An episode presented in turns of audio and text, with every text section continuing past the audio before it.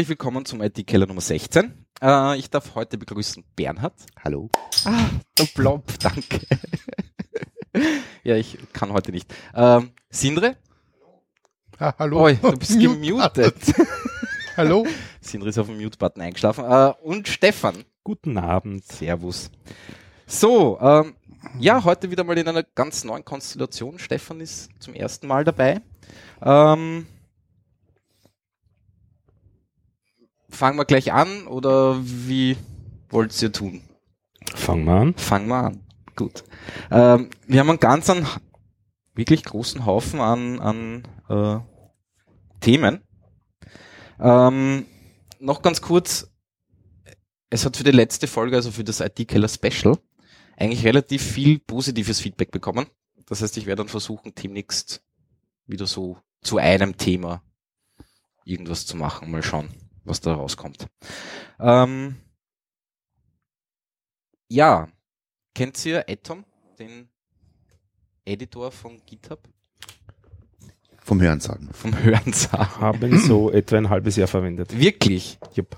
Ich habe ihn, glaube ich, zehn Minuten verwendet und dann habe ich ihn wieder deinstalliert. Hm. Ich verwende ihn immer noch. Wirklich?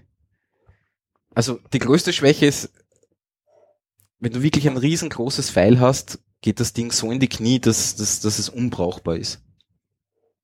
Riesengroße Files haben Rie- eh nichts auf einem Rechner zu suchen. Also die müssen in die Cloud oder was? Na, ab was ist bei dir riesengroßes Feld? ah, so 200, 300 MB. Okay. Also weiß nicht, ein Logfile aufmachen und mal drinnen was suchen Ja. oder sowas. Ja. Da, da gibt er vollkommen auf. Das glaube ich sofort. Ja, Jupp. okay. Ist ja eine HTML-Anwendung. Naja, genau. Ne? Darum geht's, ja, weil äh, GitHub hat ja quasi äh, aufgrund von Atom ein Framework gebastelt namens Electron. Ähm, ist ein JavaScript, HTML, CSS, was auch immer basierendes Framework auf Node-Basis, so wie ich weiß, oder? Genau. Und da sind so lustige Projekte entstanden, wie zum Beispiel äh, Visual Studio Code. Den verwende ich zum Beispiel sehr oft. Ich habe ihn mal ausprobiert. Ist mir ein bisschen zu groß. Ich brauche nur einen bisschen erweiterten Texteditor. Na, ich finde die Git-Integration ziemlich gelungen. Also es ist halt watsch einfach gemacht, aber, aber aber die ist doch bei Atom auch relativ. ich Also weil kann es mit, ja von GitHub ich ist, aber kann mit Atom nicht, um, also das war mir alles zu mühsam. Atom verwendet übrigens nur einen Teil von Electron. Was ist nebenbei. einen Teil? Das Electron Framework, also wenn man eine Applikation selber damit baut, ist die größer als der ganze Atom Editor von Anfang an.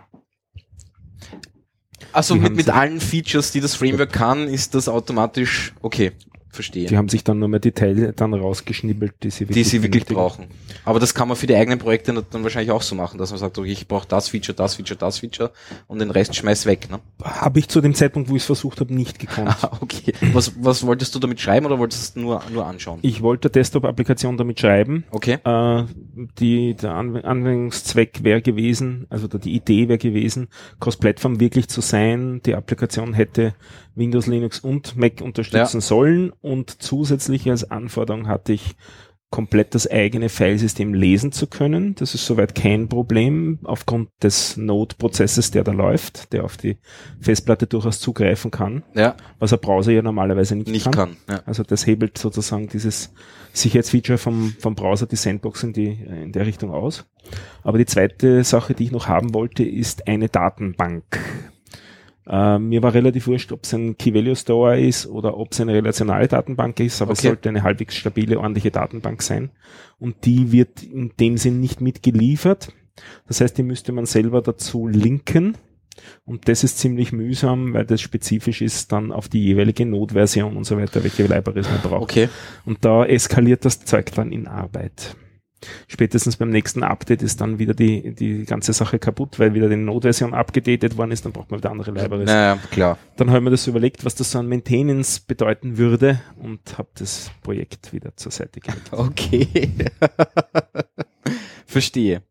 Aber an was für Datenbank hast du da gedacht oder war da das in dem Zeitpunkt, zu dem Zeitpunkt wirklich wurscht? War mir relativ wurscht. Ähm, mir wäre SQLite schon recht gewesen, MySQL, Postgres, CouchDB, irgendwas so in die Richtung. Also was Stabiles, Bekanntes war so die einzige Anforderung. Okay. Vielleicht sage ich auch in ein, zwei Sätzen, was so die, die Anwendung oder die, ja, die, die Applikation selber getan hätte.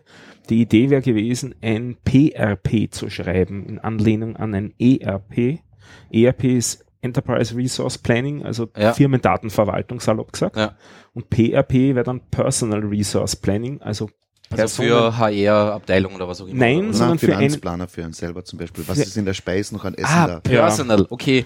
Wobei, ehrlich gesagt, ich mache kaum Finanzplanung, aber ich habe halt eine ganze Menge andere Daten. Also ich hätte ganz gerne in dem Interface gehabt, alle Daten aus allen meinen Social Media Auftritten, mein E-Mail, meine Adressen, vielleicht auch meine Finan Finanzplanung, äh, im Endeffekt auch die Verwaltung meiner Backups, alles, was ich so als EPU benötige an Ja, Daten, hätte ich okay. gerne in einem Interface gehabt.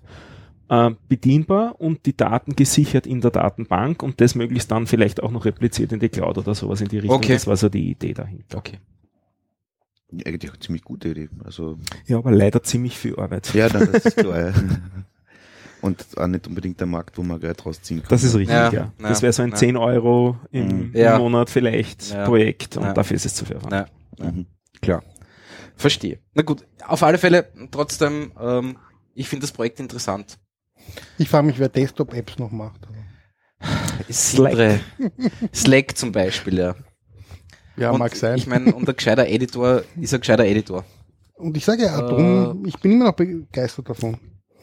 Die Frage, welche Anforderungen man hat. Ich habe lang Sublime-Text verwendet und mittlerweile Furchtbarer Editor. ja, Das Beste, was es gibt. Wirklich. Geschmackssache. Sindri, kannst du dein Mikro noch ein bisschen näher zu deinem Mund? Danke sehr. Oder deinen Mund näher zum Mikro. ähm, ja, na gut, wie auch immer, ich finde das Projekt interessant, ich werde mir es auf alle Fälle, ich habe es nur kurz angeschaut, also mal schauen. Aber wenn es keine Datenbank gibt. Naja, aber halt irgendwo einen Server hinstellen, der es halt entgegennimmt. Ne? Was, erstens, ja. Ja. Was das Datenbank schon machen kannst, ist, äh, wenn dir eben Key Value reicht, es gibt eine CouchDB-Implementierung, die im Browser Genau. alleine läuft, in JavaScript. Das ist PouchDB. Ja, ja. Das ist aber, was Memory angeht, Geht- doch ein bisschen limitiert. Und ähm, also für den Zweck, den ich gehabt hätte, wird es nicht reichen. reichen. Ja, ja. Ja, klar. Im Endeffekt läuft es auch, soweit ich mich erinnere, über Local Storage und das ist je nachdem nach Browser Engine limitiert, dann bis man gefragt wird als User, wollen sie wirklich so viele Daten speichern Okay. dürfen und so und dann wird es dann wieder mühselig. Mhm. Naja, verstehe. Gut. Ähm, ich muss meine Handy abdrehen, bin ich draufgekommen. Äh, aber wie, wie gesagt, Slack ist auch drinnen geschrieben und es gibt eigentlich ein paar lustige, interessante Projekte, die da aufgelistet sind auf, das, auf der Webseite, ähm, die man sich durchaus anschauen kann. Gut, ähm, ja, das, der nächste Punkt ist uralt, den habe ich einfach mitkopiert. Also intelligente Leute sind Messis und, und, und sind, sind lang auf. Danke für diese Studie. Ich fühle mich viel besser seitdem. Jetzt ist die Frage, wer die Studie in Aufdruck geben Genau. Ja, ich weiß. Vermutlich ein Messi. Ja, womöglich. Keine Ahnung. Ähm, auch schon eine uralt Meldung, das hat sich einfach jetzt alles über den Sommer so gezogen. Ähm, PowerShell von Microsoft ist Open Source. Ähm, ich habe das damals nur deswegen reingeschrieben, weil es dann lustigen auf, auf GitHub einen, einen lustigen Pull-Request gegeben hat, dass die Al- Aliases für curl und, und wget bitte gelöscht werden, weil Microsoft hat da für diese zwei Befehle, sage ich einmal, eine eigene Implementierung geschrieben, die nicht äh, mit den eigentlichen Programmen curl und, und wget äh, kompatibel sind. Super. Ja, Blödheit, keine Ahnung. Aber das Du dürfte sagst, schon. PowerShell ist Open Source, wirklich die komplette PowerShell ja, ja, ist du Open kannst Source das geben, unter oder? Linux laufen lassen, du kannst das unter, Okay, Ja. ich habe gedacht, sie verwenden jetzt nur von den, diesem Bash-Interpreter oder Nein, irgendwas. nein, nein, okay, nein. Aber also- umgekehrt auch. Ja, ja, okay. genau, genau. Aber kann ich jetzt nicht sogar Linux auf Windows laufen lassen? War Ja, ich auch hab- irgendwas? Da auch irgendwas gelesen, dass man Linux Binaries unter Windows starten kann. Das ist das, was ich eben gemeint habe, diese Ja. Bash-Extension. Ja, ja, eben ja genau. ist. Ja. ja, gut, uninteressant. Also, ich finde es gar nicht jetzt- so uninteressant. Na, anscheinend schon. Und warst eigentlich auch- Ja, je. Ah, gar nicht halt. so neu. Nein, ich habe jetzt gemeint, die, die, äh, die Bash-Geschichte. Ja. Ähm, weil im Prinzip, ähm, ich habe angefangen, mich ernsthaft mit Windows zu beschäftigen, Windows NT4. Also jetzt oute ich mich gerade als alt, aber macht ja nichts. Ach, das sind wir das nicht alle. Und wenn wir uns dran erinnern, damals gab es ein POSIX-Subsystem. Ja. Sprich, das war eh schon fast Ja, war ein eh Unix-kompatibles drum. Stimmt, Und ja. jetzt- halt OS2 ist hat das das neu. auch gehabt, oder? Hat OS2 das nicht auch schon drinnen gehabt, sowas in der Art? Wurscht, Da egal. kenne ich mich zu wenig aus. aus, ja, ich habe irgendwas so im Hinterkopf, es muss auch nicht aber stimmen. ich glaube, beim, beim Warp oder irgendwas war Ja, das da dabei oder genau, so. weil- da hat es auch irgendwas POSIX Shell gegeben. Irgend, irgend, ich ich bilde mir's ein, aber sicher bin ich mir nicht. Ja. Dazu fällt mir noch was anderes ein. Was? Ich weiß nicht wieso. Diese Notgeschichte, wo der eine Entwickler das Not quasi gekillt hat, weil er seinen, seinen Teil rausgenommen hat und dann hat Not gar nicht mehr funktioniert. Die neueste Version. Was Habt für einen? Teil hat er wo rausgenommen? Das war ein essen- essentieller Teil von es ist Not. meistens so, wenn man was rausnimmt, dass ja, es aber weil es mehr so open, weil es. Open Source ist und der eine Entwickler sich entschieden hat, ich, ich nehme das zurück, haben mal alle anderen Dinge nicht mehr funktioniert. Ah, du meinst bei, no, bei Bei Node.js? Node.js, Node, also- Node.js ja, natürlich. ja, ja. Nein, nein, stimmt. Der hat ein, ein NPM, es ist eh auch schon wieder lange her, der hat ein NPM-Package nämlich für Left Trim oder sowas Ja. äh, gehabt und das hat er rausgeschmissen, weil es irgendwie war er halt mit den Leuten von, von Node.js nicht zufrieden oder was auch immer. Und daraufhin haben alle anderen Backerl nicht mehr kompiliert, weil es das Paket nicht mehr gegeben hat, weil sie ja Dependency drauf gehabt haben. Ja, ja ich meine für Left Trim eine, ja, na gut. JavaScript halt noch. Jetzt haben wir gerade von Atom und Elektron geredet, ne? Ja, ja, eh. Auch JavaScript. Also ja, ich weiß, ne? ja. Nein, nein, natürlich, schon klar. Gut. Ähm, Nosulus Rift. Ich habe das sehr lustig gefunden. Ihr kennt ja alle diese Oculus Rift. Und da gab es dann, ja, es ist wieder eine uralte Nachricht, weil es war ein Aprilscherz. Nämlich von Ubisoft, die haben quasi äh, eine, ja, eine VR-Nase gebastelt, sage ich jetzt mal.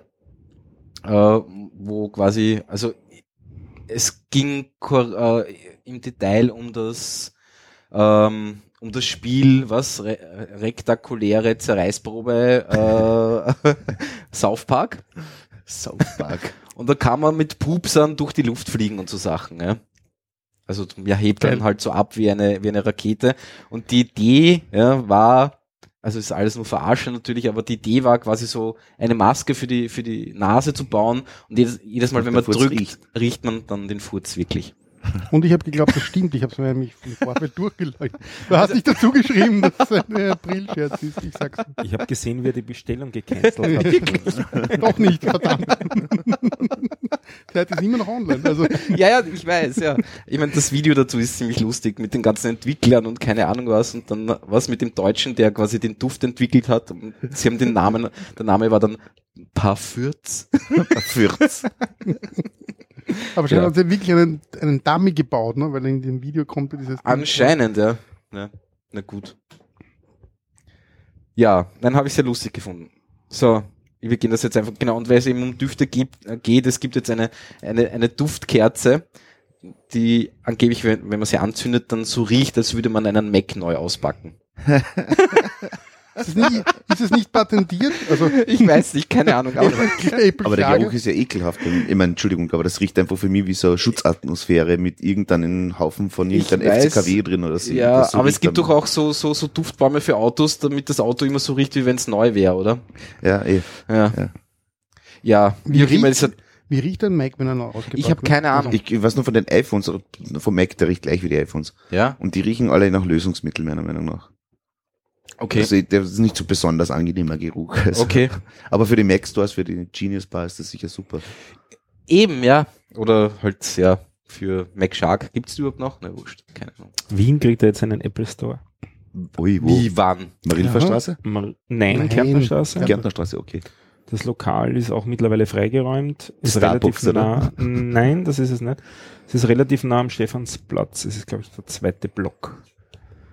Okay. Dort zumindest sagt das das Gerücht. Okay. Es ist irgendwie im Standard gestanden. Könnte man den Okay, okay, wieder verstehe. aussuchen.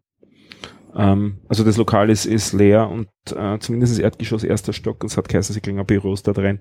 Wobei ehrlich gesagt ist mir relativ wurscht. Ich besitze ein Apple-Gerät und das auch nur, weil es mir geschenkt worden ist. Was ist das? Eine Ein- Fernbedienung. Ein iPod Nano. Ah ja, okay.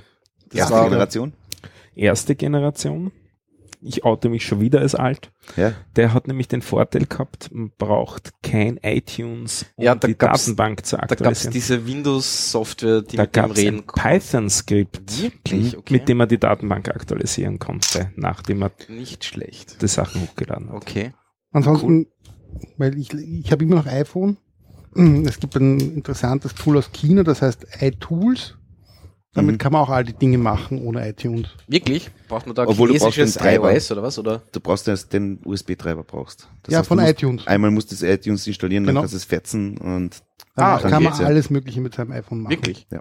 Und die Ohne Software jetzt- gibt's für die gibt's frei. Windows? Ja, Windows. Die gab's Und frei, jetzt OS. gibt's auch eine Bezahlversion, habe ich letztens gesehen. Ah. Also die wollen jetzt scheinbar Geld machen, aber man weiß halt nicht, was die Chinesen sonst noch draufspielen, wenn man dann sein Handy ansteckt. Aber Naja. Theoretisch kann man alle Dateien runterziehen, raufziehen, Backups machen. Wirklich alle Dateien oder nur Songs und Fotos Alles. und Videos? Also jetzt natürlich nicht Systemgeschichten, Ja, aber, aber alles, Aber was okay. abgelegt wird. Ja. Apps raufladen, runterladen. Ah, das geht auch, oder was? Mhm. Okay. Interessant. Wenn es mal jemand braucht, ist praktisch. Ja, ist nicht Notfall. Also, unpraktisch, ja. Cool. Und vor allem für Leute, die sagen, Ich will kein scheiß iTunes. es ist Ja, ja. definitiv schneller als iTunes. Wirklich. Und schöner wahrscheinlich. "Mm, Alles mit darüber chinesischen. Schriftzeichen. Verständlicher, sagen wir so. Der Wirklich. Installer ist, glaube ich, durchgehend in, in Chinesisch, wenn ich mich recht erinnere. Nicht mehr, also jetzt Nicht haben sie mehr, okay, mittlerweile eine englische Version. Ah ja, okay. Die Webseite ist chinesisch, wenn man drauf geht. Okay. Da muss man irgendwo das Englisch dann finden. Ist das auf Chinesisch geschrieben? Gut. Ich weiß, Äh, Keine Ahnung. Äh, ja. Ich habe da jetzt ein paar Ankündigungen, aber die machen wir am Schluss, oder? Mhm. zu Konferenzen und so und keine Ahnung. Ich habe ein lustig, lustiges Projekt gefunden namens Sei oder Zei, keine Ahnung, äh, auf Kickstarter und habe das gefundet. Und es handelt sich dabei um einen achtseitigen Würfel, äh, den man selbst beschriften, also man kann jede Seite selbst beschriften. Und das Lustige ist, je nachdem auf welche Seite, also welche Seite man nach oben dreht, löst dieses Ding äh, in einer Time-Tracking-App äh, quasi einen Stopp für die, für, für die vorherige Aktion au- aus und einen Start für die Aktion, die jetzt quasi angezeigt wird von dem Würfel. Ähm, ich finde dieses, dieses Ding wirklich grenzgenial, ich brauche sowas. Deswegen habe ich das jetzt gleich gefundet und sie sind schon weit drüber. Sie wollten 75.000 Dollar haben und sind jetzt schon bei über 160.000, glaube ich, oder sowas. Keine Ahnung. Kostet 60 Dollar plus Versand waren's, sind 70 Dollar, glaube ich. Und wann ist richtig in einer, hab's ins Österreich, oder? Sind aus Graz. Ja. Ja. Also allein deswegen schon habe ich es auch gefundet, weil ich finde das irgendwie cool. Solche Firmen sollte man unterstützen. Auch Auphonic und so sind. Ja, aber ich meine, weißt, die haben nie ein Kickstarter-Projekt gemacht, oder? Auf Phonic, ne? Na. Aber ja, Was ähm, Phonic nochmal? Auphonic sind die Audioverbesserer. Das war ursprünglich ein Uni-Projekt. Ja, genau, Da genau. hinaus gefolgt. Hast du diese äh, Sprach äh, Transkription auf, auf, auf, auf Text schon ausprobiert bei Auphonic? Nein, ich habe nur drüber gelesen und ich verwende Auphonic überhaupt nicht mehr Wirklich? für meine Podcasts. Nein. Wieso nicht? Ähm, weil also für, für, ich habe gefunden, Auphonic ist sehr gut, wenn man relativ schlechte Audioqualität hat, dann kann man es damit wirklich auf ein, um, um eine Stufe sozusagen im Niveau heben. Ja. Aber wenn man gute Audioqualität hat, dann tendenziell hat es bei mir wieder verschlechtert. Und zwar habe ich das Gefühl gehabt, dass er, ähm, wenn Signal in Stille übergeht, also wenn sozusagen der, der, der Audiopegel Pegel runtergeht, runtergeht, ja. dass er zu früh schneidet. Das heißt, dass er am Ende jedes Signals ein Macht so bisschen ein- Okay. abschneidet. Und ähm, habe das dann explizit verglichen, eine, eine Aufnahme, die nicht durch Auphonic gelaufen ist, äh, mit einer, die ich selber einfach nur durch einen Kompressor habe laufen Ja. lassen. Also ich nehme auf über einen Zoom H6 Podcasts und äh, habe bearbeitet dann in Audacity unter Linux. Das heißt, dort habe ich meine, äh, im Prinzip die gleichen Tools, die Tools, ja. Auphonic hat, nur halt ohne irgendwelche besondere Signalerkennung oder sowas, weil Auphonic sagt ja auch, sie erkennen, ob da Musik spielt oder ob da Sprache Genau, ist und so weiter. genau. Das habe ich nicht. Sondern die lassen es nur einmal durch einen Kompressor laufen und dann bin ich- mit der Audioqualität zufrieden, zufrieden. Okay. die da rauskommt und tu nichts mehr damit. Laut also nicht hoch und lass es dadurch. Ähm, Ja. Aber wenn man wirklich Aber zum, zum, zum, zum Trans, also zum Transcoding verwendest du dann auch Audacity, du sagst einfach dann als MP3 raus. absolut, rausspeichern. ganz okay. genau. Okay. Ja. Weil zum Aufzeichnen ist er, hast, der RAW. Zoom macht er RAW. RAW oder MP3. Okay. Und nachdem das RAW eben nicht besonders viel Daten braucht, Ja. je nachdem, was man da halt für Ja. Bitrate nimmt, Ja. äh, kann, kann, also so Größenordnung für zwei äh, Mega, äh, zwei äh, Gigabyte Karte bringt man drauf viereinhalb Stunden, fünf Stunden. Ja, das reicht. Wenn man Stereo aufnimmt, also zwei Spuren aufnimmt und der Zoom kann ja aufnehmen bis zu oh, sechs Spuren Sechs Spuren, parallel. ja. Dementsprechend geht das dann runter, aber kann man noch immer über, über Stunde Und- auf eine ja. 2 Gigabyte Karte. Ja. Und das ist so die, die Zeitspanne, die ich aufnehme. Ja. Länger nehme Okay. auf. Passt. Ja. Na, ich verwende Auphonic eigentlich zum, äh, hauptsächlich fürs Transcoding und zum Injecten von Metadaten. Ich meine, ich gebe jetzt keine Shownotes rein in die Metadaten oder sonst irgendwas, aber halt zumindest das Jahr und das ist die Artikel-Episode so und so und halt ein kleines äh, äh, Bildchen und dann hole ich mir halt gleich ein MP4 auch und, und MP3 runter. Gibt es eigentlich schon irgendwelche Players, die die da wieder rauslesen können? Also Shownotes zum Beispiel? Ich glaube, gibt's ja noch nicht. Ne? Nein, glaube ich, also ich, Also ich Also- finde, das gehört in einen Feed. Das hat nichts in, in der Audiodatei zu suchen. ja, Aber das ist halt wieder das, so eine das ist, ja. Einstellungssache. Aber zumindest halt äh, MP3-ID-Tags sind schon ganz nett, wenn sich wirklich jemand das MP3 runterlädt Ja. ja. und Mhm. mit irgendeinem anderen Player abspielt, sieht er zumindest das. ja, genau. Mhm. Das ist schon okay. Ja. Alles andere bin ich auch, also zweifle ich ein bisschen, ob das sinnvoll ist und ob es dann die Mühe wert ist. Aber ja. Naja, Ich meine, für Archivsysteme und so weiter finde ich das super, weil du, du speicherst das in das File rein, brauchst keine Datenbank und das, die Geschichte ist gegessen. Ne? auch wenn du nicht selber hostest, sondern wenn du irgendein Service hast, heißt- wo du das hochladen willst, immer standardmäßig, dann kannst du es da durchpipen. Das Genau, genau, genau. Was auch ein nettes Feature ist, sind so Sachen wie Hintergrundmusik. Wenn Ja. man das unterlegen will, finde ich zwar bei den meisten Podcasts nicht passen, aber es kann Audioaufnahmen geben, wo es halt doch passend ist, nicht? Ja, Ähm, ja, er kann eine ganze Menge Sachen. ja, ja halt nein, Also ich würde so sagen, wenn man so ein Audioschnittprogramm nicht bedienen kann, kann man vielleicht damit viele Sachen machen, Machen, die man nicht zusammenbringen würde ja. selber. Also alleine so Intro, Outro dazu Genau. schmeißen und Ja. keine Ahnung was. Ja, das funktioniert. Also wir reden jetzt wieder über Auphonic. Und mittlerweile können es auch so Sachen, dass man einmal das Intro und Outro hochlädt und dass er dann einfadet und outfadet. Das Genau, ist auch relativ Genau, neu. genau, genau, genau. Ja, gut. Äh, eigentlich wollte ich gar nicht über Auphonic reden, aber Noch eine Ergänzung zu Zei, Ja. weil ich es gerade gelesen habe. Drei Euro oder drei, drei Dollar pro Monat nach dem ersten Jahr, wenn man bestimmte Exportfunktionen haben will. ja, die interessieren mich nicht. Okay. Für Full Sync Ich brauche keinen Sync. Ich habe mein Handy und aus. bin ich trotzdem, also, Ja, ich finde das ähm, also um die Daten wieder rauszukriegen, kriegen, drei, eh, ja, schade. Also eh, eh, aber irgendeiner wird sich damit spielen, wird das per Bluetooth einmal ansprechen und dann schauen, was da für Daten daherkommen und dann wird es vielleicht irgendein Tool geben. Speichert es überhaupt selber die Daten oder lädt es in die Cloud? Nein, das lädt das, lädt das irgendwo hin, also zum Mhm. Server von, von, von Zeit. Ich finde nur die Idee von dem Würfel sehr gut. Deswegen wollte ich den mal in der Hand haben. Wenn ich dran denke, umzulegen, dann kann ich es auch gleich buchen in mein System. Geschmacksfrage. Ich finde, Ja, die- das Haptige gefällt mir auch gut. Ja, und das ist einfach nur ein, Genau. Ne? Ich meine, Batterie ist fix verbaut, auch nicht aufladbar. Eineinhalb Jahre schätzen sie. Nur weil ich gerade gelesen habe. Also, dann hole ich mir vielleicht auch nur den Bausatz und, und tu mir selber was 3D printen mit was auch immer. ich habe kurz runter ges Ah, ja. und nur so als Info. Na, ich habe nicht, ich habe einfach gleich gekauft. Weißt du, ich lasse mich so von Kickstarter-Videos sehr beeindrucken. ja, na gut. Mach jetzt, mach jetzt dieses Projekt Wollte nicht ich schlecht nicht. sehen. Man muss noch die Schattenseiten zeigen. Ne? Also Also, definitiv, ja. Ach Gott, bin ich gleich wieder, naja. Gut, Wollen wir noch ein Kickstarter-Projekt? Oh Auch ja, es nicht bitte. in der Liste steht. Ja. Ist heute durchgerauscht. Hab's noch nicht in die Shownotes geschrieben, werden wir machen, aber ähm, nachdem da ein Fahrrad steht, habe ich mich dran erinnert. Nämlich auch ein österreichisches Kickstarter-Projekt eines E-Bikes, das zusammenklappbar ist. Die Okay. Feature hat's alle schon gegeben bisher, aber das auch Energie rekuperiert beim Bremsen. Das hat es angeblich noch nicht gegeben. Okay, cool. Und zusammenklappbar auf ähm, praktisch, ich, ich glaube 70 mal 50 mal 30, also wirklich extrem klein Okay. klappbar. Ähm, hat mich fast ein bisschen gejuckt. Auf 1600 äh, Hui. Euro haben mich dann doch wieder etwas gedämpft, aber das ist eigentlich eh das Minimum, was man für gescheites E-Bike zahlen muss. Ja, ja. Wobei gerade vor zwei Wochen ist ziemlich rund gegangen, ein Projekt nicht auf Kickstarter, sondern auf Indiegogo. Das ist ja so die zweite große Ja. Crowdfunding-Plattform von einem Projekt aus Kopenhagen. Die, das ist auch noch offen, weil Indigo, bei Kickstarter ist es ja meistens so, da gibt's ein Due-Date, bis dahin kannst du bestellen und nachher ist dann Ende der Fahnenstange. Genau. Das ist so das Modell. Und außerdem entweder, da ist dann der, der Schwellwert entweder erreicht oder nicht erreicht.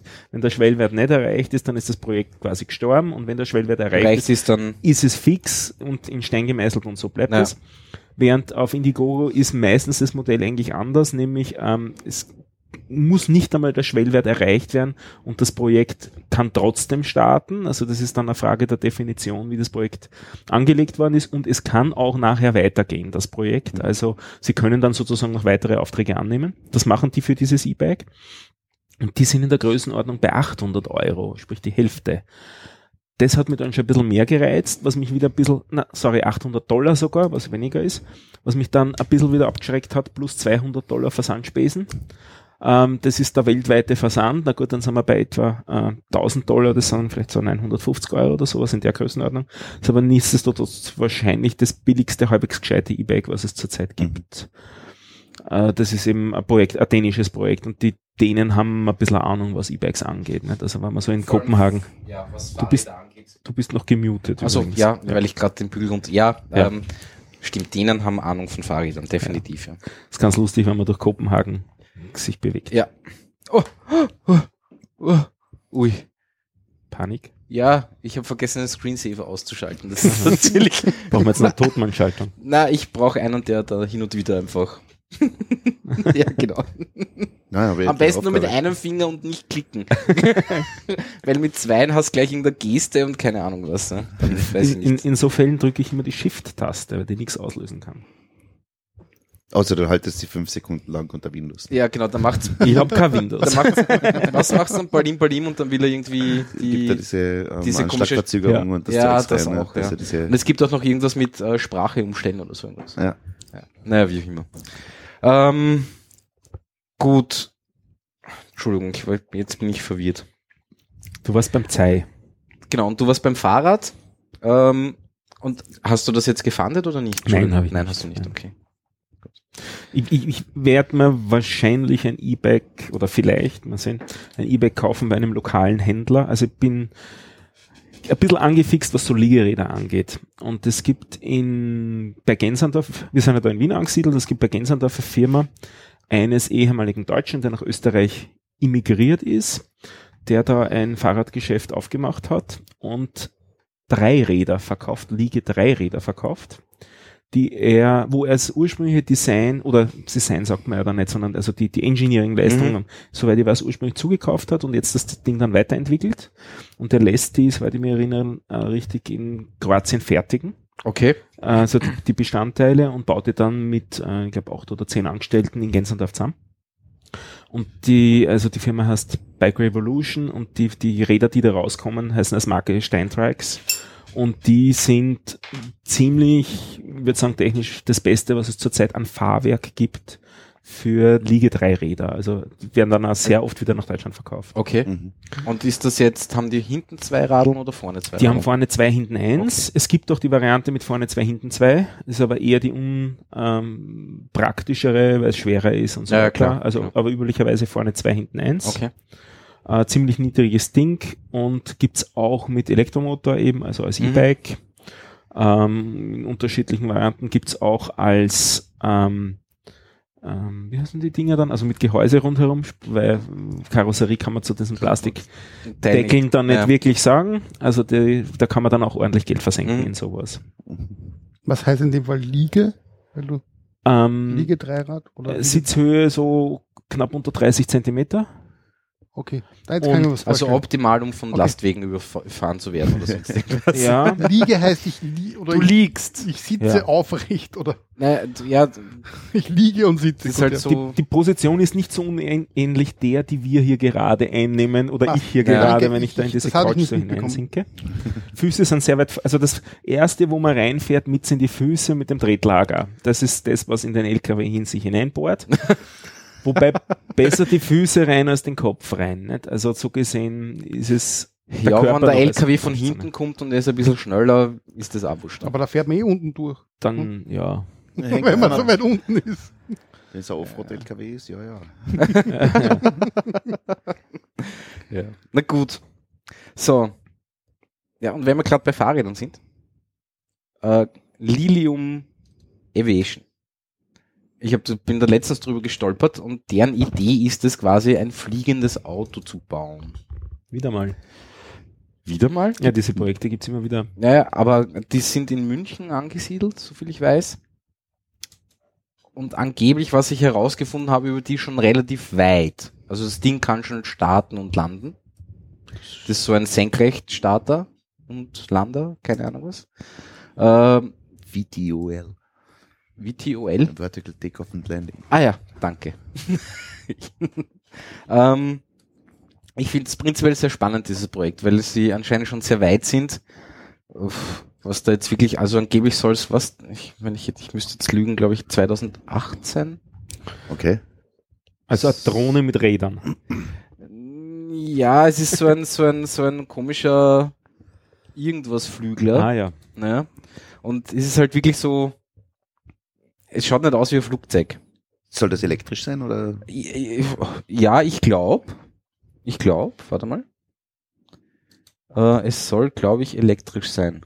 Äh, 600 Kilogramm, 200 Kilogramm äh, Transportlast, also Payload. Äh, zwei Passagiere passen rein. 435 PS und Maximalgeschwindigkeit 400 kmh, beziehungsweise Reisegeschwindigkeit 300 kmh. Wohl von Elektro steht da jetzt nichts. Das kann ich mir fast nicht vorstellen bei 600 Kilo, ganz ehrlich gesagt, weil die Energiedichte von Akkus so gering ist, dass du das nie zusammenkriegst bei den 435 PS, die musst du bedienen. Naja.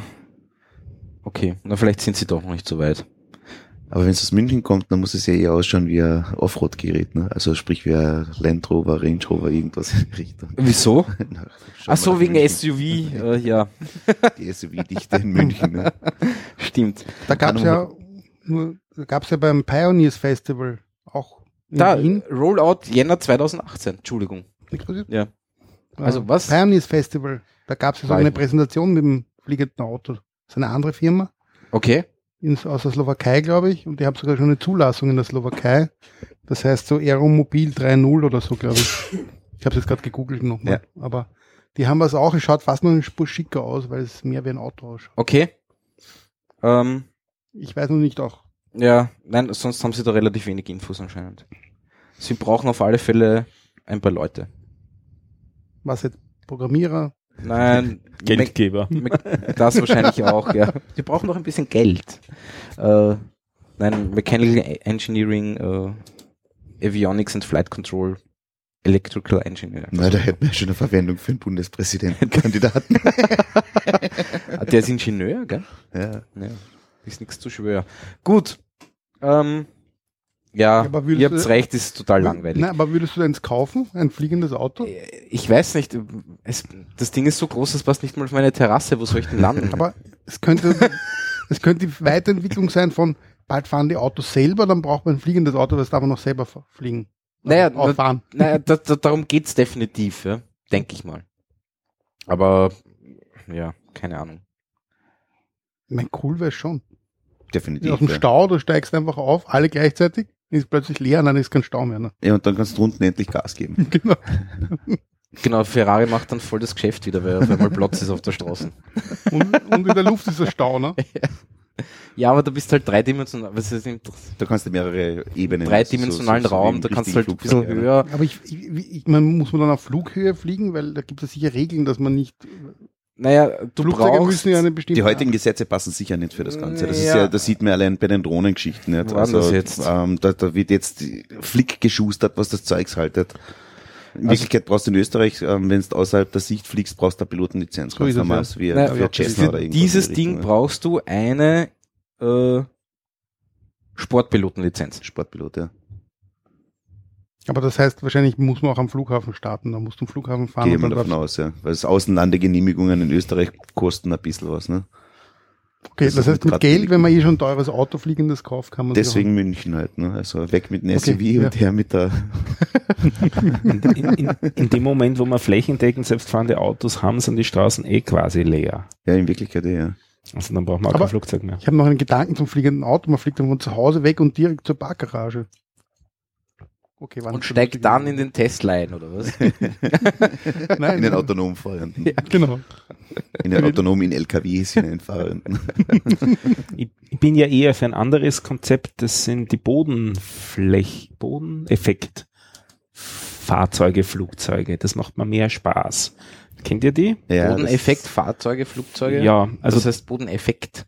ähm, wenn ein, nennen wir es jetzt einmal ein Flugzeug, so niedrig fliegt, also in der Größenordnung unter zweimal der Flügelspannweite, dann ist das Flugverhalten fundamental anders, weil es sozusagen Interferenzen gibt mit der Mit dem- Luft, die unten zwischen Es bildet sich der Flugzeugen. Luftpolster darunter, der, der ist, äh, der, der kann genutzt werden sozusagen. Ganz Die genau. Russen waren da stark unterwegs Ganz genau. Dingen. Also wer sich dafür interessiert, einmal googeln nach kaspisches Seemonster. Ja, kenne Ja, ich. genau. Entschuldigung, ich wollte mir, mir ist gerade auf der Zunge gelegen.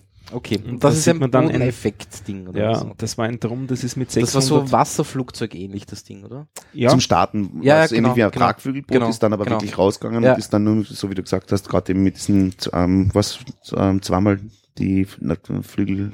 zweimal Flügel, unter zweimal Flügelspannweite. unter dem muss es sein, ja, muss genau. es sein, Okay, dass ja. der Effekt relevant ist. Okay. Die sind so geflogen, glaube ich, so um die 10 Meter hoch in etwa. Ja. 600 kmh schnell, Mhm. braucht weniger Treibstoff, als ein Flugzeug bei diesen Bedingungen brauchen würde. Und das war das Ding, sagen wir jetzt, es ist ein Flugzeug, Ja. weil es ja nicht am Boden aufkommt. Das war das Ding, was den, die meiste Ladekapazität hatte Mhm. jemals damals. Also schaut, gibt's ein paar YouTube-Videos, das schaut ziemlich Ja, ja, spektakulär hab- aus. Das ist echt eine spektakuläre Und Angelegenheit. noch das vielleicht ein bisschen Story dahinter. Die Amerikaner haben das auf Satellitenfotos gesehen. Die waren ja damals noch nicht so super, die Satellitenfotos. Und haben das gesehen von oben ähm, ähm, und haben versucht so rauszufinden, was das Was jetzt das wohl ist, ist. Und rein von der Geometrie, also man hat schon erkannt, wie groß das Ding ist und was für Flügelgeometrie das hat. Und hat ziemlich sicher sagen können, das Flugzeug kann nie im Leben fliegen. Das kann nicht funktionieren. Das muss die Urfehlkonstruktion sein.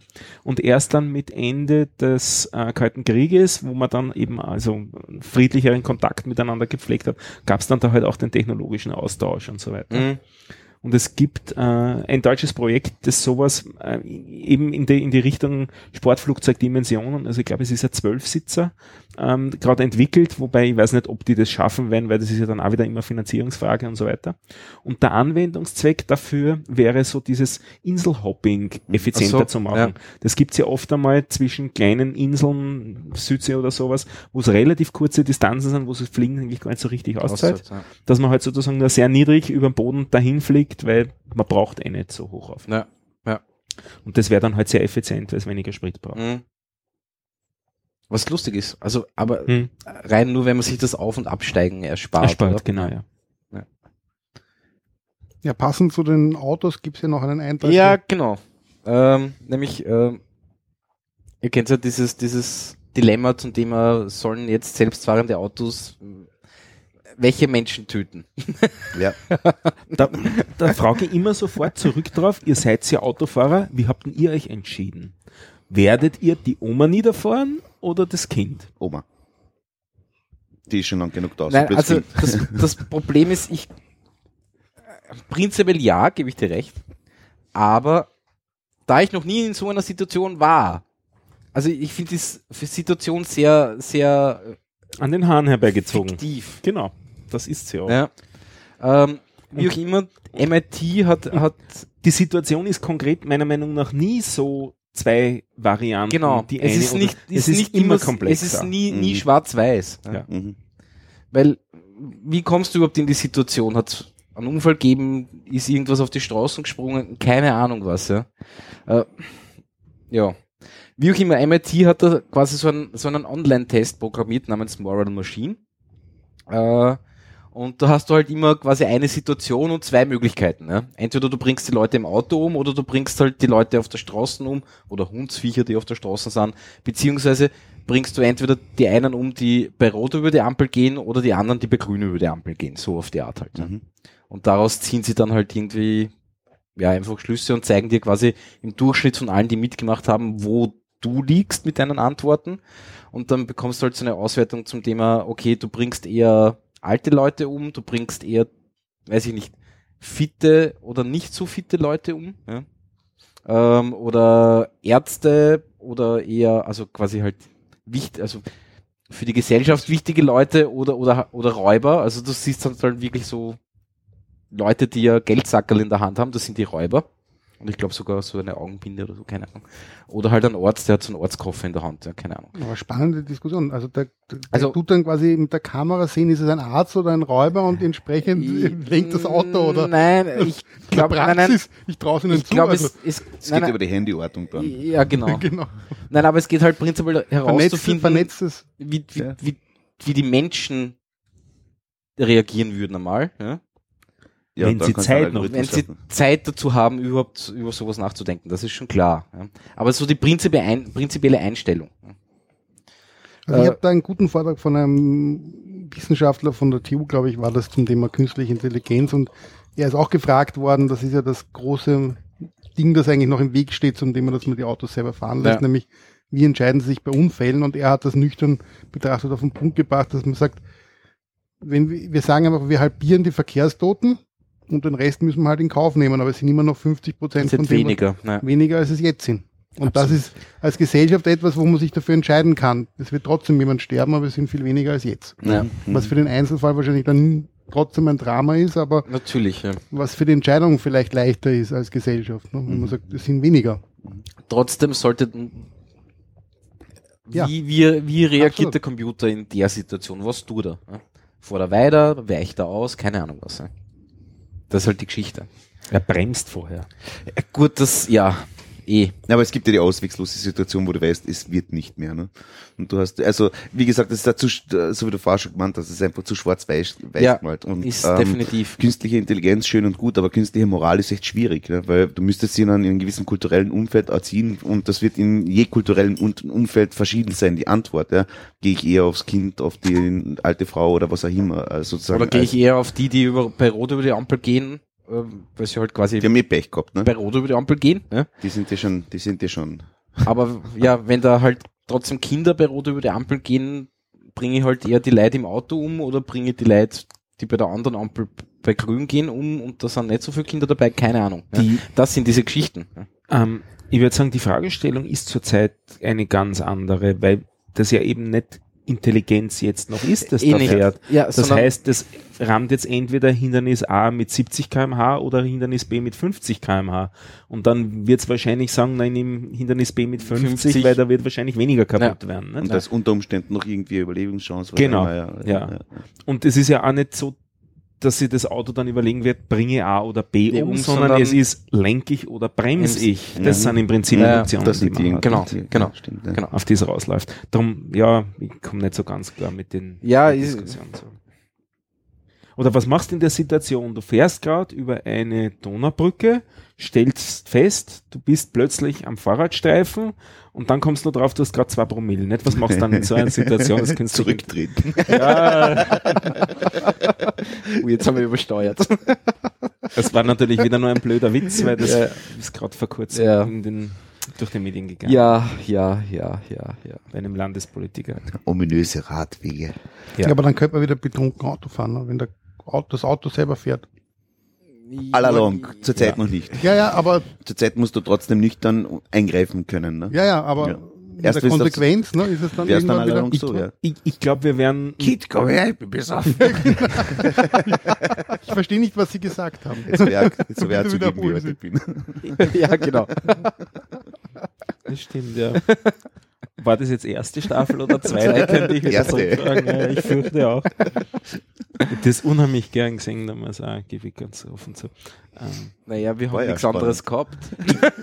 es hat ja nichts anderes Auf gegeben. OF2 war das, was, was, Seniorenclub oder wie hat das geheißen? Na, keine Ahnung. ORF 1 und 2. Ja. Bei uns unten Jugoslawien 1 und Ja. 2. Bitte, das hat nicht ORF 1 und 2 geheißen. FS1. FS1, Wer das ja. doch weiß, das ist wirklich. FS1 und FS2. Ja. Das. Da gab's ja noch dieses Ellipsenlogo. Na gut. Ich glaube, mit den selbstfahrenden Autos, wir werden eher ein Security-Problem kriegen, ein ganz Na, gewaltiges. das sowieso, das haben Da- wir ja eh schon. glaube ich, ist das Risiko viel größer. Obwohl ich mir das schon spannend vorstelle, wenn du dir mal wirklich, sag mal, so einen kompletten Gürtelstau einfach übernimmst. Mhm. Einfach technisches Ballett. Genau. Mhm. Ihr macht alle Rettungsgasse. Genau. Und jetzt, jetzt fahren wir Muster. Rückstoß. Ja. Ja, genau. Da machen wir einen Donauwalzer. Genau, und alle spielen im Radio das Gleiche. Super. Nämlich der Donauwalzer, Donauwalzer. genau. genau. Gut. Ähm, Das ist aber gar keine Diskussion in den Medien. was? Mm, voll nicht. Wenig. Ja, aber das, Also diese eine Sache mit den, wer war das, das Range Rover oder was war das? Ja, ja, Oder- aber das ist eh schon oder lange ein Blödsinn, aus- ein und- Jeep oder so, ich, ich weiß jetzt nicht mehr. Jeep was war's ein ursprünglich. ja. aber hat nicht irgendwer gezeigt, dass in einen Tesla reinkommen ist auch? Das ist jetzt ganz neu wieder. Schon, ja. gell? Ja. Ja. Ja. Irgendwas habe ich gelesen. Ich meine, diese Diskussion hast du in Wirklichkeit jetzt eh, also die ganzen Schlüssel, die, die hackbar sind, respektive ähm, auch jetzt nicht allzu lang her, wo sie irgendwo so die Master Keys veröffentlicht haben für 20 verschiedene Autohersteller. Das heißt, das ist in Wirklichkeit, die, die, das Funkdingsbums zum Auto aufsperren nehmen, ist einfach schwer riskant heutzutage, wenn man es genau Aber betrachtet. noch erschreckender fand ich diese Geschichte, wo sie sagen, es reicht heute ein Foto, um den Schlüssel nachzumachen. Also man kann heute ein Foto von einem Schlüssel machen, das kann sogar weit entfernt sein und ich kann anhand dessen den genau nachmachen, dass er funktioniert. Das heißt, ich brauche nicht mal irgendwo kopieren, irgendwo Abdruck machen, sondern ich kann einfach ein Foto von dem Schlüssel machen und kann eine quasi 1 zu 1 Okay. Kopie Gut, machen. ich meine, das hast du in Wirklichkeit ja eh schon länger, halt mit Seifendrücken von mir Aber das braucht man nicht mehr, ne? Das brauchst du nicht mehr, aber was eher interessant sind, die elektronischen Schlüssel, also sprich, dass du, Ja. wo du über, keine Ahnung, über Funk das aufsperrst, das Teil, ne? Dann haben wir schon die Geschichte gehabt, dass Autohersteller Software-Updates deployed haben, indem sie USB-Sticks verschickt haben. Mhm. Das fand ich auch ziemlich cool. Und die Geschichte, dass ein Auto, während es gerade gefahren wurde, anfing, ein Update einzuspielen und das dann auch am Monitor dargestellt hat. Auch so durch die Medien gegangen. Okay. Das stelle ich mir dann auch nett vor. Du fährst gerade so am Highway entlang. Naja, Otter ist Otter, ne? Ja, ja. Ja. Please reboot now. Ja, genau. Please reboot. Ja, und vor allem, Es Wäre dann interessant, was alles nicht da funktioniert. gibt's ja dann noch diese Notfallseinstellungen Ja, von was Autos, dass sie funktioniert oder was noch Höchstgeschwindigkeit auf 80 kmh Ja. reduzieren und so weiter. Und stell dir vor, du fährst jetzt Super gerade Plan. irgendwie gemütliche mit 110 daher, Ja. vor dir gurkt einer herum und du willst ihn überholen. Hupst am Pinsel und es kommt da was entgegen und dann sagt auf einmal das Teil OTA Kein 80 Fluchtgas, kmh. ja. Was machen Ja. wir? Ja, rebooten. Er ist genauso, ich glaube, das habe ich eh schon in einem uralt IT-Keller erzählt. Äh, Angeblich hat es in Japan Autos gegeben, die ab 100 kmh, weil das ist, glaube ich, das Speedlimit dort irgendwie so, zu, laut zum Klingeln angefangen haben. Und dadurch sind aber so viele Unfälle passiert, weil sich die Leute so erschreckt haben. Also, Aber eine, Ja. da denke ich immer an dieses an fünftes Element, wo er am Anfang mit dem Taxi fährt und dann ihm die Strafzettel automatisch, kriegt, reinkommen, weil er ja. einfach zu schnell fährt. So, Sie haben gerade wieder abgebucht ihr Konto. stimmt. Passt auch ja. zu den selbstfahrenden Autos. Ja, also klar. das ist, kann ich mir gut vorstellen. Ja, ja, nein, Einnahmensquelle. Ne? Absolut. Nee, aber ein, ah, verdammt, ein selbstfahrendes Auto sollte halt nicht zu schnell fahren. Ja, aber da macht man keine Einnahmen mehr. Also Ja, dann hat man halt, weiß nicht, Selbstfahrersteuer oder so irgendwas, keine Ahnung. Na, oder man zahlt Steuer, wenn man selber fährt. Ne? Das zusätzlich noch, ja. Der, der, der sich fahren lässt, zahlt nichts, aber der, der selbst fährt, zahlt, weil er quasi mehr. Ich meine, das musst Da sie volkswirtschaftlich betrachten ja. in Wirklichkeit, weil wenn du selbst fährst sozusagen, bist du Risiko, Genau. musst zahlen. Ne? Ja. Und wenn, wenn's, Aber wenn, da müssen sie selbstfahrende Autos so billig machen, dass, ja. Wobei ich das, ist ein das Luxus. selbstfahrend eh für eigentlich in dem Sinne Schwachsinn halt, weil in Wirklichkeit sollte das gesteuertes Fahren sein. Zentral gesteuertes Fahren sein. Ja, so. Carrera-Bahnmäßig. Ja, ne? so in die Richtung, ja. Also, einer, Knöpfchen, war's. einer sitzt in der Zentrale und drückt das Knöpfchen, wie schnell komme ich um die Kurve. Genau. Ja gut, das kannst du mit entsprechenden Fahrzeugdaten hinterlegen. Also jetzt wirklich kon konkret betrachtet. Also ähm, autonom, weiß ich nicht, ob das so schlau ist. Also ich glaube Weil auch, du hast ja allein zwischen zwei Autofahrern hast du immer irgendwie Interaktion. Allein das Kopfnicken oder das mit der Hand wedeln vorfuhr oder irgendwas. Das Wie- kommt in Wien eh nicht vor. auf der anderen Seite. Und wenn, ist er nicht von da. ja. Ja, deswegen glaube ich auch, so wie bei LKWs oder so, wird es viel früher kommen. Also gerade diese Langstrecken. Gerade bei LKWs. Nein, macht das ja Sinn. Gerade ja. Schwertransport ist natürlich hochinteressant. Ja. Klar. Natürlich. Und Autobahnen. Ne? Ja, ja. Weil da ist ja wirklich die Diese Frage, wenn, Versuchsstrecken von Mercedes gibt's eh schon. Nicht? Also die da testen das ja wirklich schon sehr ausgiebig, die ähm, Trucks autonom fahren. Also ist nicht ganz autonom. Es ist wie gesagt zentral gesteuert, ne? weil da übernimmt immer der erste Truck die, Genau. die Führung. Und der wird entweder ähm, von, von, von, von irgendwo gesteuert oder von dem Ja. Fahrer selbst. Ja. Ne? Also es ist so quasi Konvoi fahren. Konvoi fahren, ja. ja. aber das ist ja wirklich also ein ganz spannendes Thema, weil die U5 soll ja irgendwann auch selbst fahren. Ne? Die hat als erstes keine Personen mehr drin sitzen, wobei der Fahrer jetzt bei der U-Bahn ja auch nicht mehr selber fährt, sondern Ja. eigentlich nur noch drin sitzt und der Computer fährt. Ja, und der darf nicht mal mehr reden. ne? Abfertigen der darf, dann. Abfertigen Ja, tut er. aber, eh, aber Ja.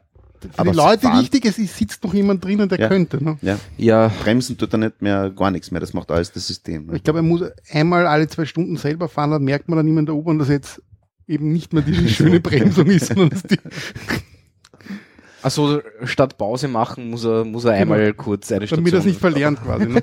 Damit er nicht einschlaft.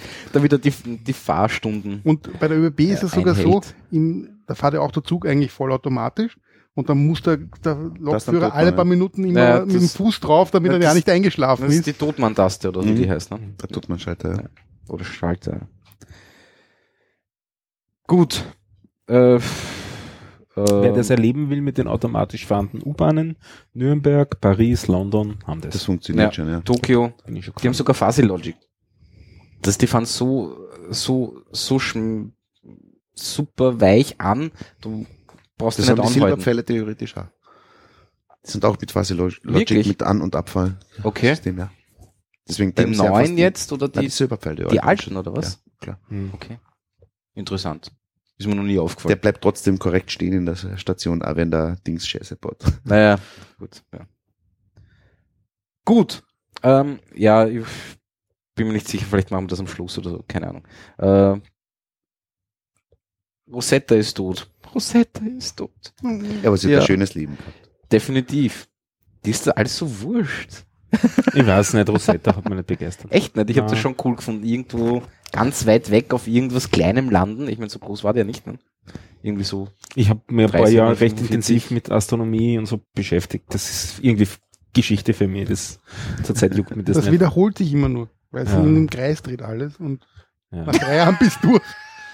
Ja, in, genau. in, in astronomischen Dimensionen war das, war das vor nicht weit? Ja, Ja. eh, das ist schon klar. Ja, gut. Okay, dann halt nicht. Aber es waren alle sehr traurig. Ich habe mir den Livestream angeschaut. Ja. und und die, die bei der ESA, die haben alle fast zum Weinen angefangen. Und die automatische Intelligenz hat beschlossen, jetzt voll hinein. in genau, genau, genau, genau. Na gut. Voll rein in die Oma. Ja, ich habe das, ich habe, Hat, was ich habe traurig. die Mission trotzdem sehr cool gefunden. Willst drüber reden? Nein, passt. Ich war gar nicht. Nein, traurig war ich nicht.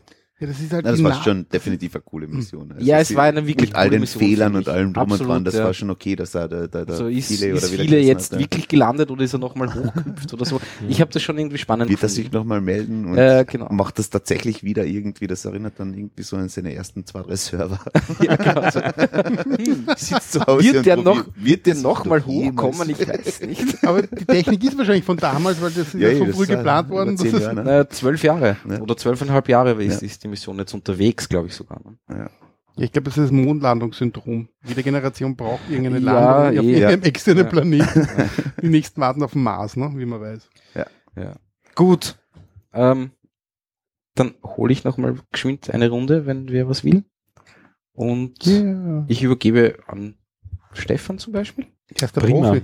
Ja. Prima. Prima. Ich rede red ja gern. Du wirkst so.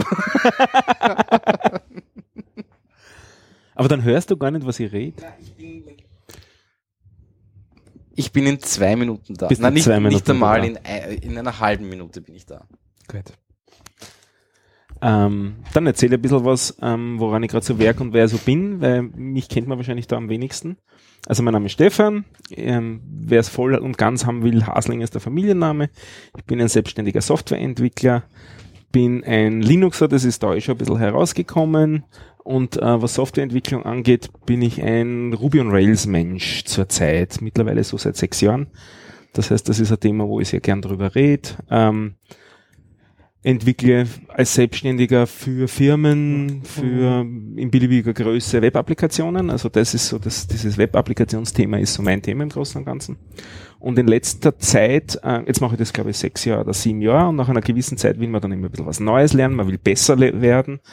Also mit einem bisschen mehr mit Softwarearchitektur auseinandergesetzt und so weiter. Und dann schlittert man so langsam aber sicher, wie es jetzt alle tun, in die Hipster-Ecke hinein, was die Softwareentwicklung angeht. Und das ist funktionale Programmierung. Das ist jetzt modern und der letzte Schrei, ein Buch drüber gelesen und dachte, naja, eigentlich kann ich das so in in meiner realen Berufswelt überhaupt nicht brauchen und Ruby und Rails, das kann ich und es performt ausreichend und äh, habe das Buch wieder zur Seite gelegt. Also das Buch heißt Programming Elixir. Äh, Elixir ist so eine funktionale Programmiersprache.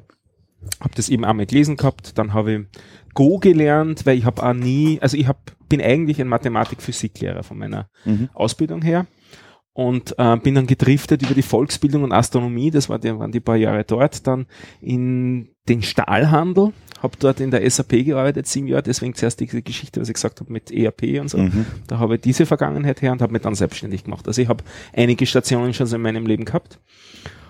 Und ähm, das, dieses funktionale Programmieren war aber immer so im Hinterkopf und das Ruby hat mir auch wieder, äh, da war wieder ein Projekt dann endlich erledigt, wieder ein bisschen mehr Zeit und dachte, na, schaust das ein bisschen genauer an, hab so drüber nachgedacht, ähm, was ich denn so tun könnte und dann war diese Geschichte mit diesem PHP-Projekt, was im Großen und Ganzen konzeptuell gescheitert ist, weil es einfach zu wenig Aufwand ist und sie nicht rechnen wird, aber nichtsdestotrotz hätte ich ganz gerne eigentlich nicht mehr Projektarbeit im Sinn, dass ich für einen Kunden das entwickle, was er sich gerade für einen Schwachsinn ausdenkt, sondern ich würde gern mein eigenes Ding machen.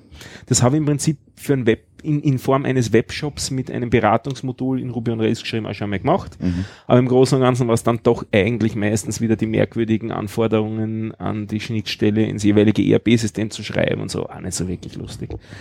Und dann hat mich so vor gut einem Jahr dieser Podcasting-Virus da gepackt. Also Podcasts gehört habe ich schon zu Zeiten, da gab es den Ausdruck Podcast noch nicht. Da gab es The Linux Show, ich glaube, das war 1998 oder 99. Und Podcast, der Begriff gibt es ja jetzt seit 2002 oder so, der ist ja dann später gekommen, da mit dem Mit dem iPod, ne? auf, auf dem iPod ja. ausbau, Aufbauen, aufbauend und mit dem, wie ist der Jim Kerr? Ja, ich, keine Ahnung. Ja, gut. So, ja. Ähm, also ich höre schon immer und ewig Podcasts. Da gab es auch noch, also ich hatte auch noch keinen Pod, äh, iPod am Anfang, sondern am Anfang am Rechner gehört und dann halt diese mit diesen USB-Dingen da und so weiter. Dann halt Smartphones.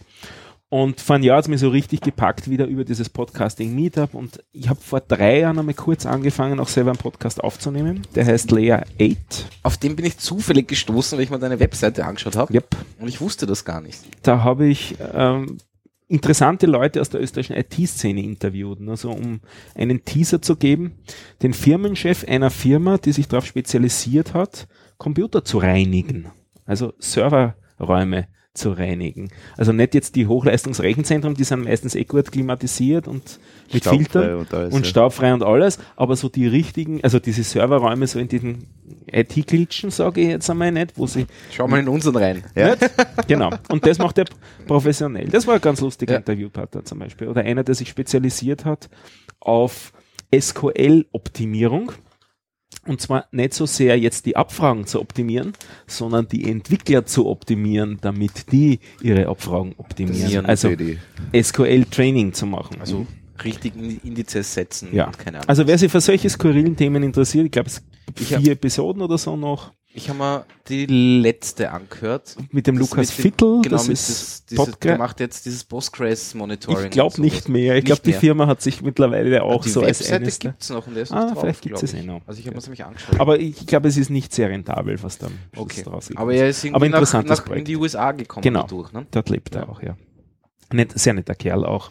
Ähm, ich ich hab, bin aber dann eigentlich gescheitert dran, an der Arbeit wirklich da wieder wen einzuladen und das, das immer alleine gemacht und, und irgendwie, dann kam wieder ein Projekt in den Weg, dann habe ich das wieder liegen lassen.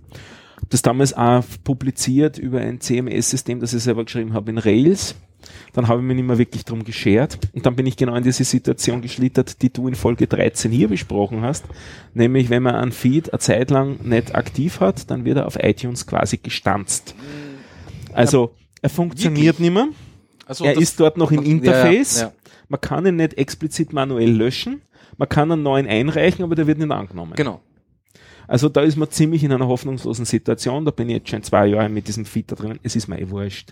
Aber Weil eigentlich vier Episoden. wenn jetzt der Apple Store kommt, könntest du in die Büros und Mm, Nein, aber ich habe ja den Hinweis gegeben, es gibt eine E-Mail-Adresse, wo anscheinend Ja. jemand antwortet. Ja, genau. Die werden wegen meiner vier Episoden sicher diesen. Ja, Probier's. Bei mir haben sie es gemacht. Tatsächlich. Ja, ja. Und ist wieder okay? Ja, ja, ist wieder okay. Na, dann werde ich, Ja, also werde ich da noch in die Shownotes schauen. ich habe einfach steht- podcast at apple.com geschrieben. Ah, Okay, cool. Habe ich eh erzählt und dann Nein, ich, ich bin das Problem anders angegangen.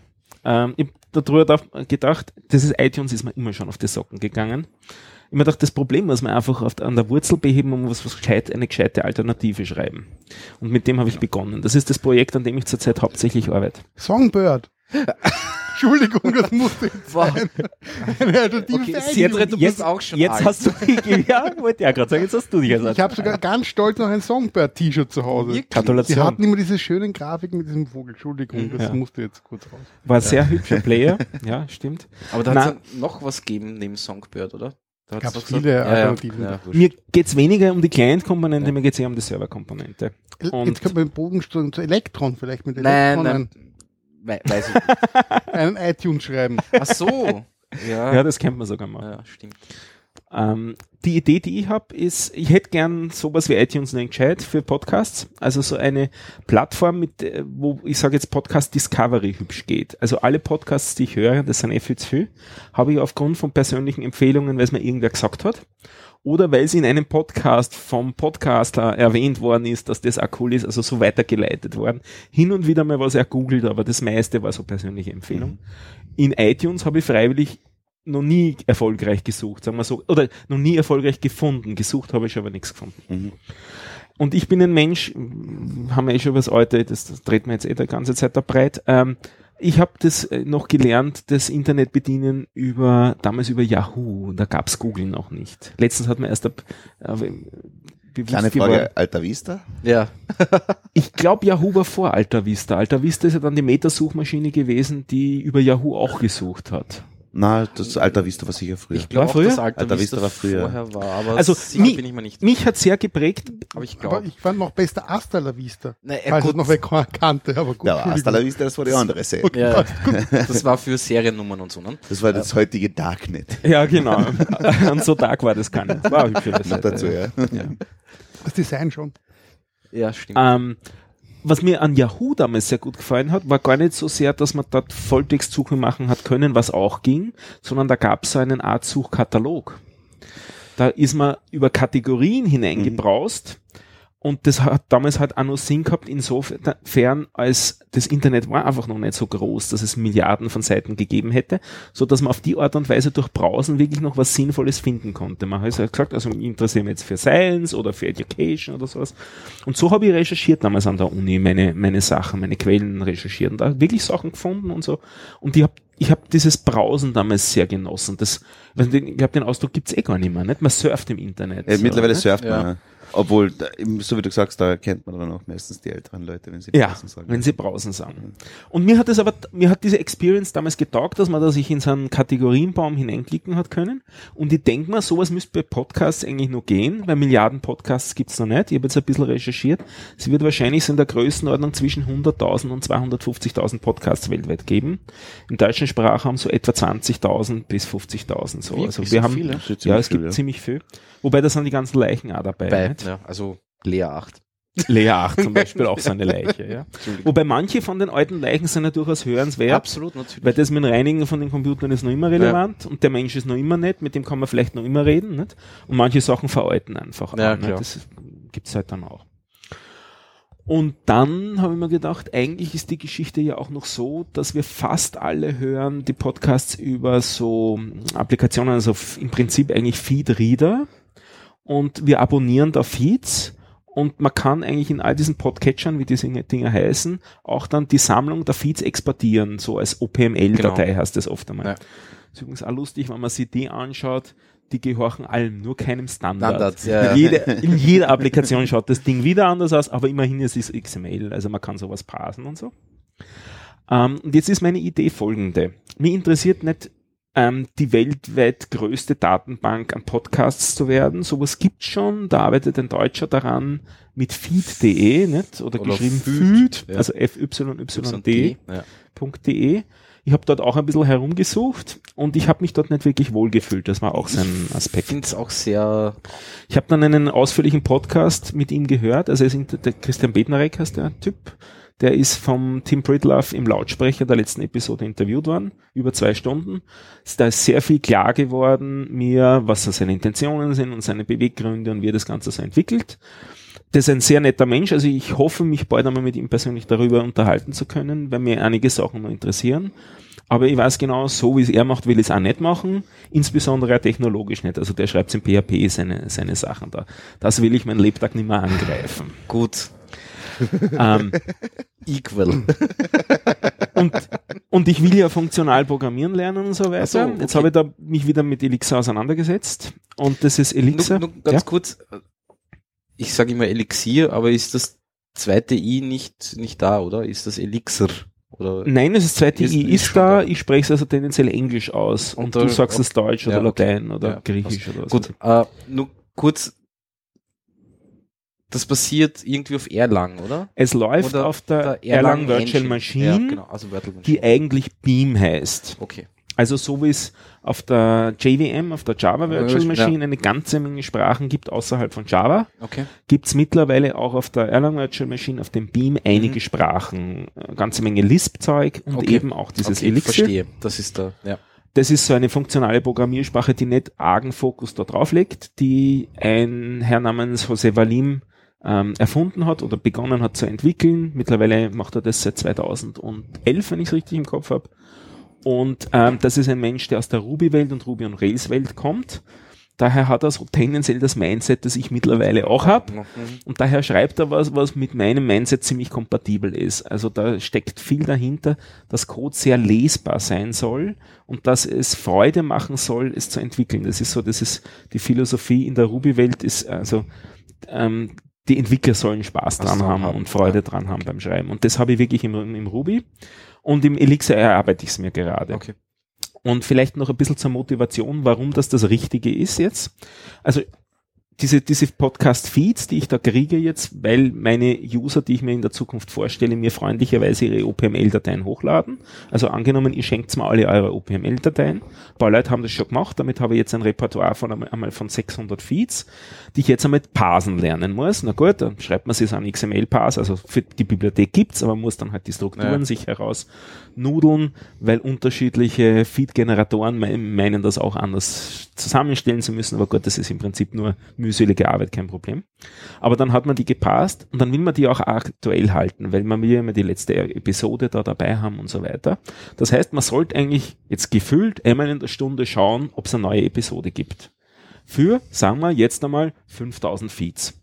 Das kann ich seriell probieren und seriell, wenn es im Prozess irgendwo aufhaut, weil gerade der Feed jetzt irgendwie korrupt ist oder nicht erreichbar ist, ist das tendenziell mühselig. Also man muss sich da Sachen überlegen, damit das Ding stabil funktioniert. Also wäre es hübsch, wenn man den Gedanken äh, umsetzen könnte, macht man nicht das einen lange, eine lange Aufgabe 6000 Tasks, sondern macht man 6000 einzelne Tasks für jeweils einen Feed. Und wenn die eine Aufgabe scheitert, dann lassen wir die wurscht. versterben Nein.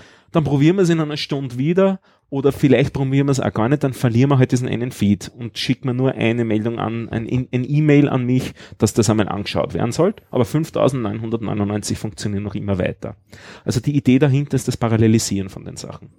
Und genau da ist das Erlang stark. Also Ja. das Erlang ist entwickelt worden. Ich denke immer blöderweise, ich habe immer die Assoziation an Erlangen, damit hat es überhaupt nichts zu tun. Das heißt, hieß ursprünglich Ericsson Language, das Erlang.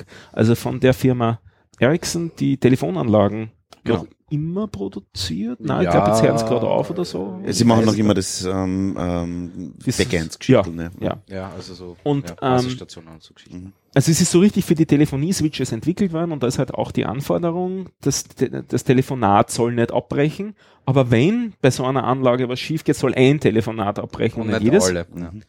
Und dann auch so Anforderungen, also es ist nicht akzeptiert, dass du jetzt angerufen wirst von deinem Telefonieprovider, sie, morgen werden wir wahrscheinlich ein Software-Update einspielen, bitte von 10 bis Viertel elf können Sie morgen nicht telefonieren. Habe ich noch nicht gehabt. Nicht? Also Ausfallsicherheit. Also es muss auch so Mechanismen dabei geben, dass man Software-Updates einspielt im laufenden System, dass alle alten Gespräche weiter funktionieren, jetzt auf die Telefonie gemappt. Aber die neuen dann mit der neuen Die Version neuen schon. mit der neuen Version und es läuft parallel die alte Version noch für die alten Telefonate, die neue Version für die neuen Telefonate, die dann immer halt immer mehr werden und so, dass das langsam übernommen wird. Also da gibt's in der IT-Welt so die berühmte Geschichte mit den Niners in der, in der Reliability, also wie viel Uptime springt man zusammen und ähm, 99 Prozent, das hat man schnell mal, nicht? Und 99,9 Prozent, Ja. 99,99 Prozent und dann zählt man eigentlich nur mehr die Neuner. Und die, das, das, das hehre Ziel, der heilige Gral in der, in der Softwareentwicklung oder in der, im Betrieb von Softwaresystemen sind die Nine-Niners. Also neunmal einen Neun dahin zu kriegen, Als Dezimalstelle. als zwei vor dem Komma von dem Also Prozent sieben- und sieben, sieben dann hinter, ja. dahinter. Und mit jeder neun, die da dazukommt, wird die Anforderung um, Fakt, um einen Faktor 10 höher. Nicht? Also der tut jeder Neuner wirklich weh. Also ist das jetzt Theorie oder ist das Erfahrung? Es gibt Systeme, die wurden schon auf die Okay, Art und Weise okay. betrieben in der, in der Größenordnung. Ich bin jetzt auch nicht mehr sicher, ich, ich habe es jetzt nur mal so, so dumpf im Kopf. Das heißt, man hat eine Ausfallszeit von drei Sekunden im Jahr im Schnitt. Ja, Also eigentlich fast nichts. Ja. Und äh, genau für sowas ist dieses äh, Framework da designt worden rund um diese äh, Beam Virtual Machine, das da darauf aufbaut. Das heißt OTP, das hieß Mhm. ursprünglich, glaube ich, Online Telefon Protokoll. Mittlerweile heißt es einfach nur mehr OTP, weil es OTP Ja. heißt. Und da ist eben dieses ganze Framework äh, drinnen, das sich um so Sachen kümmert, wie wenn ein Prozess stirbt, muss es eine Strategie gehen, wie, geben, wie zu äh, verhandeln ist. Also Also was passieren soll. wieder praktisches Beispiel Ja. für meine Web-Applikation, die schreiben wir in einer Datenbank, sagen wir in einer Postgres-Datenbank, da sollen zehn Connections offen sein. Immer wenn eine Connection verstirbt, soll die genau durch eine Connection wieder ersetzt, werden. Ja. Das ist dann so eine Strategie, die man da hineinkonfiguriert und so ein Supervisor-Prozess, also ein Überwacherprozess, kümmert sich jetzt darum, dass immer zehn von diesen Verbindungen offen sind. Mhm. Und so hat man so einen Supervision Tree, also einen Baum von so Überwachern, die schauen, dass das Für Ding einfach verschiedenste. Sachen einfach. Für verschiedenste Aufgaben, die Ja, da so, halt im, so ähnlich wie im Bereich von High Availability Geschichten. das, halt, ne? genau das Genau. ist Reverse es. Proxy und Genau. Shoot Your Neighbor in der Herd. Ne? Genau. Ja. Ganz genau, das ist es. Ja. Und all diese Sachen lerne ich halt gerade. Das ist einmal eine, eine spannende Geschichte, das zu lernen. Und andererseits ist ein Hobbyprojekt jetzt, was diese, dieses, äh, die Geschichte mit den Podcasts angeht. Und da arbeite ich gerade dran. Und falls ihr jetzt irgendwen dafür begeistern habt können, Pod, ja, Tu nur, tu bitte, bitte, rede mal fertig. panopticum.io ist die Webseite dazu, ist bislang nur eine Marketing-Webseite, die das ein bisschen genauer beschreibt. Äh, weiß nicht, wie schnell wir hier veröffentlichen. Wer's, wer Lust hat, auf die Podcasting-Konferenz in München zu fahren, dort werde ich einen Work Workshop dazu machen. Da werde ich Requirements von den Podcastern einholen. Das ist Das nächstes nächste Woche, nächstes Wochenende, Wochenende. also 14. bis 16. Genau. Oktober in München. Da, was ganz interessant an der Konferenz ist, die findet beim Bayerischen Rundfunk statt. Ursch eigentlich gibt's immer ziemliche Ressentiments zwischen Podcastern und öffentlich-rechtlichen Medienanstalten. Und da ist es so gewesen, dass die, der Bayerische Rundfunk auf den Tim Britlaff, der diese Konferenz regelmäßig organisiert, zugegangen ist und gesagt hat, wollt ihr nicht einmal das bei uns machen? Und er hat gesagt, ja, super, machen wir. Also da gibt's jetzt auch ein bisschen einen Dialog zwischen Bayerischem Rundfunk und Podcaster-Szene. Und äh, es hat auch schon geheißen, es wird ein Rahmenprogramm geben mit Führung durch den Bayerischen Rundfunk und so weiter. Der ist mitten in München, also schön zu erreichen, auch mit Zug, wer nicht mit dem Auto Nein, es hinfahren will. direkt beim, beim Hauptbahnhof Direkt quasi. beim Hauptbahnhof, genau. Ja. Äh, genau, also die, die Konferenz heißt Sub, äh, Subscribe 8. Subscribe 8, genau. Äh, und ich werde auch dort sein. Yay, Ja. super. Vortrag halten? Äh, nein, Vortrag werde ich keinen halten. äh, nein. Aushalten. Da meine, meine Mute-Buttons eh nicht verwendet werden, ist das. Oh. nein, passt Ich schon. muss In noch eine, Wirklichkeit sprechen die ja gegen Podcasting, aber du machst Mute. Ja, ich, ich, ich muss noch eine Ergänzung, ich kann nicht anders, weil Ja, er mach vorher von einfach. dem Yahoo-Verzeichnis gesprochen Ja. hat, wo man früher gebrowst hat Ja. und nicht gesucht hat. Das gibt's ja immer noch. Ja. Ich, hab, ich musste googeln, dass dem, dem Mod, Ja. das Open Directory Project, ja, gibt's immer noch, hat mittlerweile acht Millionen oder drei Millionen Seiten und Einträge. Also Okay. man kann sich immer noch durchs Web klicken. okay. Für die, Ich glaube, das interessiert. gab's damals auch schon, das Ding. Das hieß damals schon so. Ja, das wurde ja. von AOL gekauft. Ja, genau. Und Ja. gibt's immer noch ich glaube, man kann sich ruhig mal anschauen, wie früher das Internet funktioniert hat. Schaut es auch immer noch so aus oder ist es? Ich, naja, Na, ist Ein schon besser. bisschen. Es hat jetzt einen Frosch oder Ja, es einen, ist grün. Und es ist vielleicht sogar responsive. Nein, das, ja, es das schaut ein responsive? bisschen responsive aus. Ja. Ja. Es schaut so responsive Es ist viel mehr aus. weiß. es ist responsive. es ist, es ist- responsive. das war es damals Viel mehr nicht. Weißfläche. Ja. Ja. Also unten die Statistik, fast 100.000 Editors, also Leute, die quasi das bearbeiten und äh, verwalten, eine Million Kategorien, dann vier Millionen Seiten und 90 Sprachen. Bart? Eine Million Kategorien auf vier Millionen schwierig. gesagt. Seiten pro Kategorie. Von 19, seit 1998 bis 2010, immer noch Das ist, ja, das ist ja fast schon so, so Fast 20 spezifisch wie das Usenet. Du, ja. Na, Muss man mal gesehen haben. wenn, wenn einem Fad ist. Nein, prinzipiell stimmt das schon. Wenn das gut kategorisiert ist, das, darum geht's halt dann immer. Mhm. Ja. Ähm, Wobei da die ist jetzt die Frage beim Panoptikum, wie, woher nimmst du die Kategorien? Also anfangen ist relativ einfach. Mit iTunes-Kategorien? Genau, oder weil so, es das als de facto Standard Ja. eigentlich gibt. Das Ja. sind die iTunes-Kategorien. Auf denen kann ich einmal aufbauen beim Imp- Importieren. ja. Mhm. Und dann hoffe ich, dass ich die Podcaster dazu kriege, dass sie dieses sie Tool auch verwenden, Und sie, Und die können die- dann quasi ihren Eintrag erweitern, sowas in die. Richtung, Okay. vielleicht auch genauer beschreiben, bewerben. Und dann würden mir sehr viele Sachen rundherum einfallen, Ja. die man machen kann, wo es keine brauchbaren Services gibt, wie ein gutes Feedback zu Podcasts, ein, in, in Form von, weiß nicht, Feedback-Formularen oder sowas. Okay. So in die Richtung. Aber da gibt's eine ganze Menge Optionen, die man machen kann. Ich Ja. fände, ich fänd, Entschuldigung. Ja, nein, du, bitte, du, Ich, ich fände ich fänd's ja genial, wenn das so wie dieses Facebook Live oder so ist, wenn ich dann direkt mitchatten könnte. Im, Ja.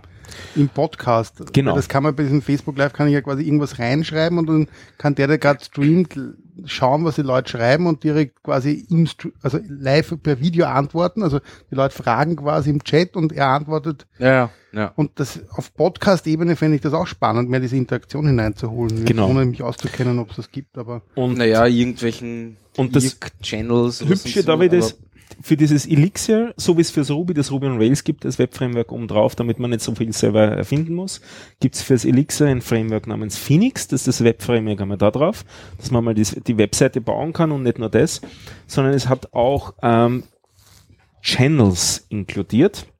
Das ist ein Begriff, den sie halt erfunden haben. Im Prinzip sind das WebSocket-Verbindungen zwischen Browsern und Servern. Das heißt Kommunikationskanäle, die die ganze Zeit offen sind und über die Daten gepusht und gepullt werden können.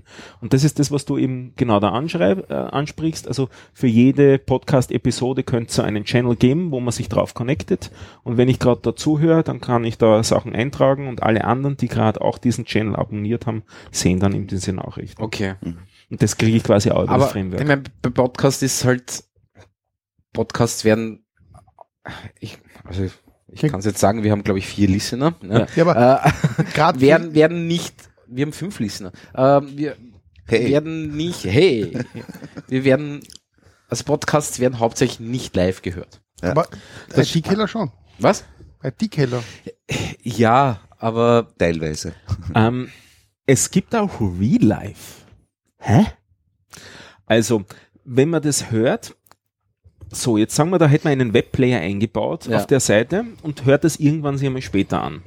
Dann könnte man noch immer auf die Idee kommen, jetzt in Minute 20 habe ich jetzt Lust, da was zu kommentieren, weil ich weiß das besser, als die, was die da gerade schreiben.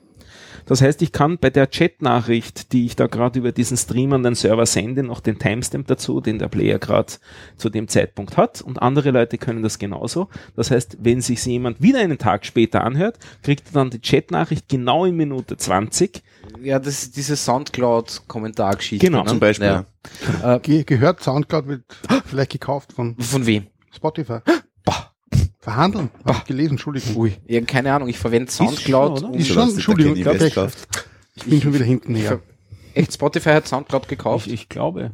Ich okay, glaube. ich habe keine Ahnung. Ich habe auch gehört, dass der Mark, Markus Piers, Persson, der, der Minecraft-Typ, wollte 4chan kaufen. hat es einen zie Aha. ziemlich großen Shitstorm gegeben, keine Ahnung was, jetzt hat er dann alle seine Twitter-Meldungen dazu gelöscht. Kein, ich, kein, das habe ich Ja. gestern nur am Rande mitbekommen. Also es ist, das ist sehr aktuell, das ist am 4. Oktober passiert. Also Wem gehört Minecraft jetzt? Microsoft. äh, Microsoft, hat's Microsoft, gekauft, ja. ja. Also um, weiß nicht, 1, irgendwas Milliarden oder so. Ja, Ja, ja, genau. ziemlich viel stimmt, Geld. Ja. Minecraft. Genau. Also die, was haben, sie haben, sie haben die Firma gekauft, wie Mahjong oder so ähnlich hat das, hat die Firma geheißen, die er da gegründet hat. Ja. Wie auch immer. Also Ähm, ich, ich möchte trotzdem, ich muss nochmal drauf. ja, nein, bitte. auf die nur. Facebook Live-Geschichte. Ja, du mit deinen Kom Ja, passt schon. Ich würde das ernsthaft machen. Die, Was denn? Die haben angeblich so hohe Reichweiten. Du müsstest mal einen Facebook-Account machen und dann lass du das Handy mitdrehen und du den Sound noch reinpushen und filmst irgendein Logo ab. ja, aber Ach, was was, mache da ich oben? dann? Ich kann da nicht über meine Themen reden, sondern muss pausenlos auf den Chat achten, wo irgendwas daherkommt. Nein, aber das ist eine größere Zielgruppe, weil Facebook steigen mehr Leute ein. Du so. So, so, so, schlecht ist der Ansatz nicht von Sindre. Ähm, das, das ist Ja, aber das einmal so könnte ich blöd, bei ne? YouTube auch machen, ne? Ja, aber da hast du auf YouTube nicht so viel. Ähm, Facebook sind Oder, alle oder, jetzt oder, oder live. Periscope. Ja, aber das sind nicht so viele Leute. Also ich habe Problem. keine Ahnung, ich bin nicht auf Facebook. Sind da so viele Leute? Ja, sind. und live ist live ist mit. Die Sache ist ja die, dann, du steigst auf Facebook ein und du kriegst, wenn du nur irgendwie am Rande beschäftigt bist mit diesen Leuten oder sowas, kriegst du sofort drauf gemappt, okay, da ist jetzt gerade was live. Okay. Und das ist Verstehe. nicht uninteressant. Also Ich die will aber Idee, keinen Facebook-Account haben. der musst ja nicht du haben. Du kannst ja einen machen für einen IT-Killer. Ja, Weil auf Google Plus bist du auch. ja eh. Ja, aber weil Google hat eh schon alle Daten von mir. Ja, eh. Das ist schon Und glaubst du, dass Facebook das noch nicht hat? Ja, das, ja, wurscht. Gut, reden wir über was anderes. Das ist total deprimierend. Aber es wäre wirklich spannend, mal aus, also so ein Testballon. Das fände ich echt nicht ja, aber also. was mache ich dann, wenn da wer was reinschreibt und ich reagiere nicht? Ja, Ja, shit happens. ja. Also, aber da können die Leute, die zuschauen, untereinander auch chatten, Ja. oder? Ja. Okay. und Herzchen vergeben und so. Also alle wichtigen Dinge im Leben. Ui, und, und, Scha und Schafe herschenken, oder wie hat dieses komische Spiel geheißen? Das Farmville oder so. Und dann, oder? und dann filmst du das Logo und drunter schreibst du, wir antworten nicht. Oder nur das Quadrat vom Tisch, dass man sieht, wie man Ja, aufs Bier genau. hingreift, wenn der Das Chick wär abdämpft sup- das wär und super, so, Kevin. Also einfach so da, einfach eine, Kamera. da einfach so eine kleine GoPro oder, oder einfach nur Handy raus. ja, das wär- Down Ja, genau. halt Aber das wäre filmt, wirklich geil. Also das ist ja schon fast Kultstatus, wenn man nur den Tisch sieht beim Livestreaming. Also jetzt kommen wir hin. Das ist noch besser. Stimmt, das das das hat dann, hat dann so Wir haben eh schon mal geredet drüber. äh, Ja. Touch irgendwie, oder? Über das haben wir schon mal geredet. Ja, wir haben eh schon mal drüber geredet, das stimmt. Ja. Gut, ja, ich werde es mir überlegen, wenn ich Zeit habe. Oder Einfach ausprobieren. Vielleicht 17. Ja, hast, du dann, eh. hast du dann zehn Zuhörer statt. ja, ich bin ja schon froh, dass ich heute das Streaming zusammengebracht habe. Jetzt muss ich dann auf Facebook auch noch was. das ist viel leichter, da drückt man nur auf Live und das funktioniert. Entschuldigung. Ach, ja, na gut, ich werde das im Hinterkopf behalten, sage ich jetzt mal so. Äh, ich wollte vorher noch zurück, wie heißt dieses Web-Framework für Elixir? Ich sage Elixir jetzt. Phoenix. Phoenix, gibt's da, also Phoenix. Phoenix mit Ja, OE. Ja. Ja? Ähm, gibt's da mehrere oder ist das das einzige? Oder, es oder gibt mehrere, aber es ist das am weitesten Ja, das verbreitete okay. und das ist das große. Also ähm, das, das Schwergewicht an den Frameworks. Es gibt bei diesen Frameworks so quasi als Kategorien die, die Full-Blown Frameworks und die Micro-Frameworks und dann halt vielleicht noch Ja, die ja. Zwischenabstufungen. Und das Phoenix ist auch so ein Full-Blown Framework. Also MVC, das ist so dieses, dieses Model, Model View View Controller, Controller. Pattern und dann eben, Aber das ist so Ruby Rails mäßig, oder? es trifft's nicht wirklich. Okay. Es ist ähm, so, wie man Ruby on Rails jetzt vielleicht bauen würde, wenn man neu anfangen würde. Das Okay. wird's eher treffen. Vielleicht so als Vergleich, auch obwohl es ziemlich die gleichen Aufgaben erledigt wie Ruby on Rails. Mhm. Wenn man sich den Call-Stack anschaut von, einem, von einer Ruby on Rails Anwendung, ist man in der Größenordnung von 30 Hierarchieebenen runter. Mhm. Wenn man sich den Call-Stack von einem Phoenix anschaut, sind es acht. Okay. Also man, Softwarearchitektur passiert jetzt im funktionalen Bereich ein bisschen anders, als es vor zehn Jahren in der Objektorientierung passiert Ja, ist. ja. Und dadurch sind diese Entwicklungen schon anders.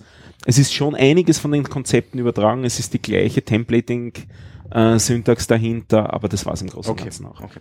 Ähm, und prinzipiell so Module, also quasi so wie Ruby Games. Gibt's auch. Ähm, Ruby Gems sind im Prinzip James, üblicherweise ja, Bibliotheken. Ja. Also das entspricht einer, einer Library vielleicht immer dazu mappt so in die Richtung. Es gibt auch die Variante, dass man was wo dazwischen reinhängt, dann nennt man das Middleware. Das ist so die Softwarearchitektur dort. Ja. In der Welt hier ist es, versucht man wesentlich modularer zu sein. Das heißt, ähm, die Gems heißen hier dann Hex Packages und sind technisch Applikationen. Also eigentlich ist es so, dass dann, dass der Entwickler mir eine Applikation schreibt, die ich dann aus meiner Applikation verwende. Okay. Also es geht viel mehr über Schnittstellen und viel weniger über gescherte Daten, sondern es wird explizit alles an Daten hin und her geschickt, was im ersten Moment Also so umständlich klingt. Piped-mäßig eigentlich. Genau. Ja. Wirklich, wirklich äh, äh, zwischen den Prozessen, wobei Mhm. das nicht Betriebssystemprozesse sind, sind, sondern halt sondern Prozesse in, der- dieser OTP. Ja. Äh, aber im Prinzip mh, das gleiche Konzept Ja. eben verwirklicht, dass da wie, wieder es so ist, dass der Prozess unabhängig von allen anderen Prozessen läuft. Diese Prozesse sind extrem leichtgewichtig, also ein, ein leeres Ding hat fängt an bei 50 Byte, also das Okay. sind ganz kleine Units. Und gibt's da irgendwie Listener, Event-Listener kann ich mir auf eine Applikation draufschmeißen und wenn dort was passiert, sollte mir was schicken Genau. quasi. Okay. Ja. ja. Ja. Okay. Also genau. Aber verwendet man heute noch full-blown Frameworks, nicht Microservices? Also Das ist ich habe nur gelesen, Das- das, ist jetzt Ja, Es ist und in Big Micro. Data und Micro-Frameworks, ja eh. Äh, Okay, passt. es Nein. ist immer Frage des Anwendungszwecks und der Vorgeschichte. ja. Das Na. sind so die zwei Sachen. Ja. Für mich als einzelne Person, die da begonnen hat zu entwickeln, es gibt jetzt erste Leute, die sich auch dafür interessieren und so, aber als einzelne Person kann man auf die Art und Weise sehr schnell sehr viel erreichen. Mhm. Ich werde relativ schnell in Userzahlen skalieren können von Größenordnung 20.000, 50.000, das wird alles kein Problem sein, auch auf einer Maschine. Damit bin ich sicher um einen Faktor 100 schneller, als ich mit, oder kann um einen Faktor 100 weiter skalieren, als ich mit einer Race-Applikation skalieren könnte. Ja.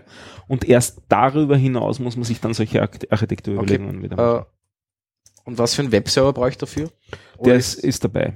Der ist dabei. Der ist okay, dabei das ist quasi so wie. Node.js, der startet dann einen eigenen. Man kann es hinter, hinter irgendeinem Proxy hängen, Ja, klar. wie ein Nginx Ja. oder ein Apache oder sowas, Ja. aber tendenziell sind die zu langsam dafür. Ja, okay. Okay. Na gut, ja, ich werde mir das mal anschauen. Ähm, Ich hoffe, du schaust es dir auf der Subscribe an, wenn ich einen ja, Workshop ich werde definitiv dabei sein. Das ist, das Ja. ist schon gebucht. Keine Frage. Wenn wir schon dabei sind, jetzt machen wir die anderen Ankündigungen Ja. auch noch, was es so gibt.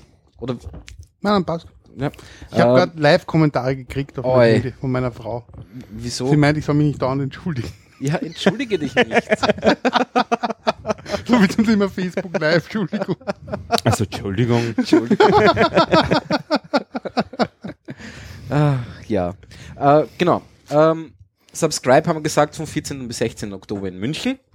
Dann gibt es äh, die Privacy Week in Wien vom 24. bis 30. Oktober. Ähm, und dann gibt's, äh, kommt das DevFest wieder in Wien und das ist auf der TU, ich glaube, es ist wieder auf dem Elektro irgendwas Institut. Ja. Keine Ahnung, wie das heißt. Äh, das ist vom 5. bis 6. Oktober. Das ist übrigens gratis. 5. bis 6. Oktober. Ah, November, Entschuldigung, November. Privacy Week ist nicht gratis, leider, Ist wie ich nicht- sagen muss. Ja, aber es ist jetzt nicht übertrieben. Ja, es ist die Frage. Ähm, ich bin ein bisschen skeptisch. Also ich bin, Ich ist mein, organisiert vom, vom C3W, also vom Genau. Chaos, vom, vom äh, ERFA, vom Wiener ERFA, vom Chaos Communication Club, ähm, Äh, Wien. vom Able ja, vom Ja. österreichischen Ableger vom deutschen Verein. Also es ist ein österreichischer Verein, jetzt rechtlich gesehen. Ja. Also ich fühle mich da, ähm, ähm, zu, ich bin Mitglied und fühle mich da im, im Geiste zugehörig. Mir taugt dieses Modell nicht so ganz, mir taugen einige Entwicklungen nicht ganz so. Aber das ist Im Verein ein- selber jetzt. äh, auch Oder- und auch wie diese, diese Privacy Week aufgezogen worden ist, waren sind ein paar Sachen sehr Also ungeschickt. Man kann jetzt zum Beispiel Karten kaufen, es gibt aber kein Schedule. Genau, du weißt, du kennst die Locations nicht in Wahrheit. Es kennen auch die Speaker ihre Locations Noch noch, nicht, und sie okay. kennen auch die Speaker den Schedule Ja, noch nicht, aber das nichtsdestotrotz muss ich zwei Vorträge empfehlen, die eine gewisse äh, Sonja Waldgruber halten wird, das ist nämlich meine Freundin. Ah, okay. die sich äh, engagiert im Bereich Chaos macht Schule. Also der deutsche äh, Chaos CCC, aber auch mittlerweile der österreichische, versucht auch das Mindset ein bisschen in die Schulen hineinzutragen über das Projekt Chaos macht Schule.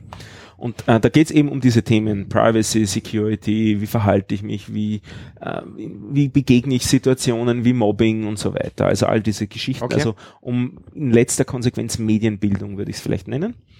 Und sie äh, engagiert sich da ziemlich im, im C3W und eben auch jetzt im, äh, in Form Bei bei der der, Privacy Week und wird da zumindest zwei Sachen halten. Genau. Den Nämlich zweiten, den wollte ich gerade vorlesen. Was? Den macht nicht nur für die Schüler, sondern auch für die Eltern. Für die Eltern, Für die ganz Eltern, genau, das ist Genau. der zweite Teil. Und wo, da sehe ich nicht so das Problem. Für die Eltern, also es ist der, der Eintrittspreis ist für Tageskarte 11 Euro, das ist Ja. soweit okay. Aber für den Schülerteil, wenn sie da dabei bleiben, dass die, der, der Eintritt 11 Euro ist, eine Klasse, ganze Klasse dazu zu kriegen, dass die pro, Alle 11 pro Euro Kind zahlen, ja. jeweils 11 Euro zahlen, das werde ich mir als Lehrer sehr intensiv überlegen, ob ich das versuche Ja. zu Ja. erreichen. Woche weg. Aber der Ja. Vortrag ist äh, dediziert für Schüler gedacht. Der, der eine ist dediziert für Schüler Ja. gedacht und der zweite Okay. eben dediziert für die Ja, Eltern das ist gedacht. natürlich schwierig. Aber ja. Da steht wirklich nicht wann welcher Folge. Nein, Ja, das ist noch nicht festgelegt. Noch nicht fest. Also aber es- wie, wie soll ich da planen als Eltern? ja, eh. Es ist, Also, das Deswegen ist, ja genau es das- auch eine Kritik von Ja. mir. Ja. Also, Also ich finde die Okay. Idee sehr gut. Ich finde auch, mir gefallen einige Themen sehr gut. Ich weiß Es auch, sind dass auch ein paar, paar interessante Leute dabei, die super die, Speaker ja. sind. Ich würde, glaube ich, zum Starbuck hingehen. Das Ja. ist ein, der Typ, der die Biometrie auf den iPhones ausgehebelt Gehebelt hat, hat. also diesen Genau. Fingerabdrucksensor da überwunden hat mit Nachbauten. Von dem gibt es ein paar sehr wüste Geschichten, wie er das gemacht hat.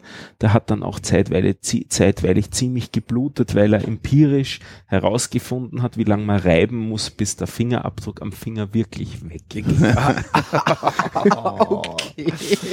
Empirie ist nicht immer alles. Na, na, na. Ja, na gut.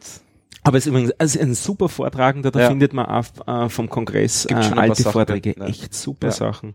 Ich möchte nur vielleicht ein- eine Sache da noch reinbringen. Stellt euch vor, ihr beobachtet ein Gespräch durch eine Glasscheibe durch. Angenommen, das wäre sogar eine, eine schalldichte Glasscheibe, wo man absolut nichts durchhört.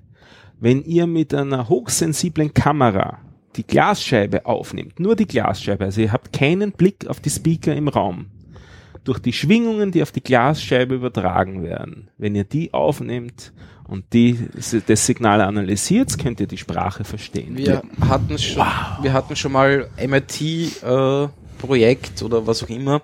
Die haben das äh, eine Chipspackung liegt in einem Raum Ja. und du nimmst die Chipspackung auf Ja. äh, und aufgrund der Sch Schwingung von der Ja. Chipspackung kannst du quasi rekonstruieren, was da drinnen gesprochen Blätter von. Pflanzen Ja. funktionieren genau, auch dafür. Genau, genau. IR-Laser direkt gepointet auf das perfekt. Ja. Ist einfach Nein, ein aber die haben das wirklich nur mit, Mit Kameras mit, ist noch mit, besser, mit Videokameras Also gemacht. Ja. da sind mir echt ein paar Sachen aufgegangen Mhm. in, de- in dem seinen Vorträgen, wo wirklich mit Demo dann Mhm. auch, wo man dachte, wo ich mir früher dachte, das sind so blöde äh, Fernsehserien-Schmähs, Genau. wie sie irgend, Ja. aber was echt geht, ne, das Ja. ist schon beeindruckendes Zeug. Das ist wirklich beeindruckend. ja. Stimmt. Und die meisten machen es freiwillig und zahlen noch dafür. Handy. Ja, Okay. gut. Ja, ich meine, ja. Eh. So. Äh, Panoptikum Hammer. Willst du über deine Podcasts noch reden oder über die Podcasterei? Ja, Ja. oder lass Oder lassen wir mal in, Ja, können wir auch machen. Oder lassen wir mal in Sindre. Ja, Sindre. Du bist der, äh, ich weiß, das Lustige ist ja, Erzähl. du hast mir von ihm erzählt? ich habe dir von ihm Ich erzählt. glaube, aber ich weiß nicht mehr was. Ich habe dir was erzählt. ja. Wirklich. Aber es war nichts Gemeines, oder? Also- Nein, es war nichts gemeint. ich erinnere mich auch nicht mehr an das. Ich habe jetzt auch schon geschwitzt. Was, was Ja, ja. hat der Louis verraten? Ähm, nein, das Lustige ist, äh, Stefan, eigentlich ist heute, was, Vienna, Ruby, keine Ahnung was, irgendwas, Ruby Habits. Vienna AB, die Ruby, eine der Ruby Meetup Gruppen, in denen ich sonst okay. immer bin. Bin Genau. halt schon ein paar Mal geschimpft worden, warum ich nicht dort Ah, okay, verstehe. Aber, ja, wie auch immer. Und ich glaube, da sind wir wieder jetzt über ein Thema reden, das dort heute auch Thema ist. Chatbots. Ja, Ansonsten nein, nein, muss einfach noch was anderes ja, los sein, weil tu's bitte. Ruby und Wales fehlt mir immer Thomas Fuchs. Ja. Einer meiner, auch, oute ich mich auch zum Thema Alter, einer meiner Legenden, nämlich JavaScript-Legenden, Österreicher, lebt jetzt in Amerika, macht auch ganz viel mit Ruby on Rails, hat dieses Freckle Time Tracking äh, Software as a Service, auch schon seit längerem, und hat ein zweites Software as a Service, auch mit Ruby on Rails. Und da gibt es einen ganz spannenden Blog-Eintrag, wo sie erklären, warum sie ihr Service quasi eingestellt haben, weil sie äh, ein Ruby on Rails Problem hatten und das konnten nicht mal die Core-Entwickler von Ruby on Rails lösen. also kann ich nur für alle Ruby on Rails, weil es scheinbar, nicht weil Ruby on Rails schlecht ist, aber weil es scheinbar wirklich so Entscheidungen im Leben gibt und wo man sagen muss, man hört lieber auf, als man wurschtelt ewig weiter und kann es einfach nicht lösen. Ja, Ja, gibt's. Ganz spannendes Thema. Äh, hat es mit Ruby on Rails nicht direkt zu tun, aber einfach, weil es mir immer dazu einfällt. Und Chatbots, ja. Also ich glaube, Chat, Chatbots ist das Spannendste eigentlich für mich. Äh, China. Ich fange mit China an. WeChat. Hat schon mal wer gehört? Mhm. Mhm. Hat 700 Millionen aktive Mhm. Nutzer im Monat in China. Das heißt, es ist eigentlich mehr genutzt als das Internet und es ist ein reiner Chat. Also so aller WhatsApp, sage ich jetzt mal, Aber mit urvielen Applikationen, Genau. die drauf laufen. Ganz vielen Bots eigentlich. Also das Und- sind Bots nämlich, wo ich alles eigentlich über einen Chat mache, über ein Chat-Interface mache. Mhm. Wo ich quasi mein Hotelzimmer, mein äh, Amazon, alles online über ein Chat bestellt, Chat-Interface und nicht mehr über eine Webseite. Und das ist aus meiner Sicht genau dieses Thema, warum jetzt auch bei uns jetzt langsam die Chatbots so gehypt werden, weil einfach China gezeigt hat, dass es diesen Wechsel geben kann. Also immer alles nur Web, dort ist dieser Shift passiert, wahrscheinlich auch aus ein bisschen anderen Gründen, vielleicht nicht nur aus Bequemlichkeit, sondern vielleicht auch aus dieser Zensurgeschichte, weiß man nicht so genau, anderes Setting. Aber ich finde es extrem spannend zu sehen, es gibt das schon längst. Mhm. Und eigentlich in Europa, Amerika ist eigentlich jetzt eher der Kampf entstanden, wer ist diese Plattform? Ne? Weil WeChat hat diese Platt den Kampf gewonnen und Facebook, Google, ja, Microsoft versucht eigentlich auch mitzumischen, aber hat die Plattform nicht, aber die Technologie dahinter versuchen jetzt all diese Plattform quasi zu bilden, auf der dann alles passiert. Und äh, ja, wie du schon gesagt hast, es gibt ganz viele Applikationen dort schon. Dort macht man eigentlich alles nur noch über den Chat. Da gibt es dann eigentlich zwei unterschiedliche. Es gibt diese einen Applikationen, die so die Subscription sind, also quasi ich abonniere irgendwas und kriege dann täglich äh, die neuesten Einträge. Mhm. Und das wirklich Spannende ist, selbst wenn ich dann die Einträge lese, sind sie nicht mehr Web, sondern sind sie eigentlich schon in der Plattform. Das heißt, da geht kein Webbrowser mehr auf, sondern der Content wird über den eigenen WeChat-Server an den Kunden gebracht. Also ähnlich dieser Facebook Instant Articles. Facebook geht ja genau in diese Richtung, aus dem Grund wahrscheinlich Mhm. auch. Und äh, das zweite sind eher dann diese Service-Geschichten, Support quasi, wo man hin und her schreibt, was bestellt, wo dann eine quasi Konversation entsteht. Und was auch ganz spannend ist, weil bei Chatbots ja immer das Thema ist, künstliche Intelligenz. Künstliche Intelligenz soll ja quasi die Kommunikation ablösen und man weiß gar nicht mehr, redet man mit einem Menschen oder redet man mit einem Bot, ist die Idealvorstellung. Und äh, bei WeChat dürfte es aber im Moment so sein, dass es eigentlich kaum äh, quasi Bots mit künstlicher Intelligenz gibt, sondern in Wirklichkeit gibt ganz viele Leute, die im Chat warten und äh, quasi Support geben. Das heißt, das sind tausende Leute hinten bei der China Airline, die nur darauf warten, dass irgendwer plötzlich ein Anliegen hat und der dann als Supporter quasi eincheckt und quasi mit dem anfängt zu chatten.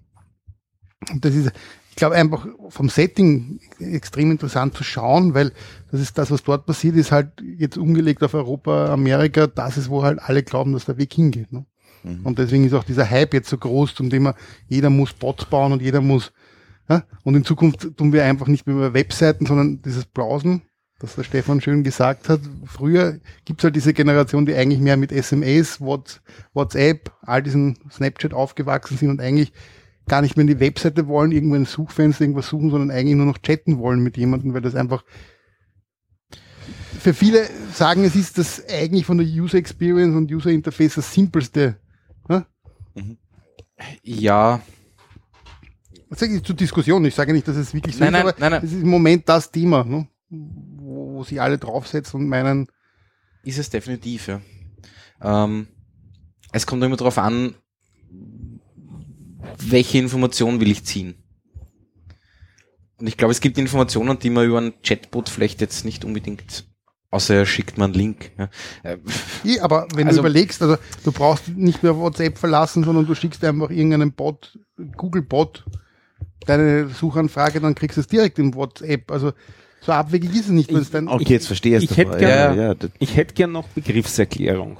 Ich mag mich eine Runde blöd stellen. Ich stelle zwei Alternativen, was ich unter einem Chatbot verstehen könnte und hätte gern gewusst, was ihr darunter versteht. Das eine ist im Prinzip ein Webformular in, einer, in einem anderen Format. Also in einem Webformular muss ich ein paar Mal Fragen beantworten und am Schluss kriege ich dann daraus eine Lösung.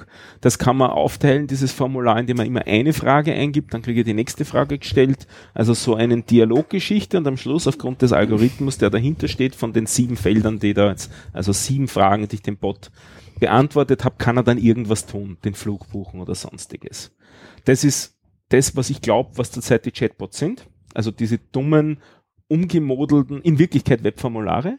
Oder ist ein Chatbot ein intelligenter Agent, mit dem ich kommunizieren kann in freier Form, der So, also zweiteres, so wie die es Zweiteres. verstehen. Ne? Zweiteres. hat schon wer sowas gesehen? Nein. Also, äh, Eliza. Zweiteres, natürlich, Eliza. Und da gab es einmal einen total lustigen ähm, Ansatz. Ich, ich, da gibt es irgendeinen Hersteller, der diese pseudo-intelligenten ähm, Bots baut.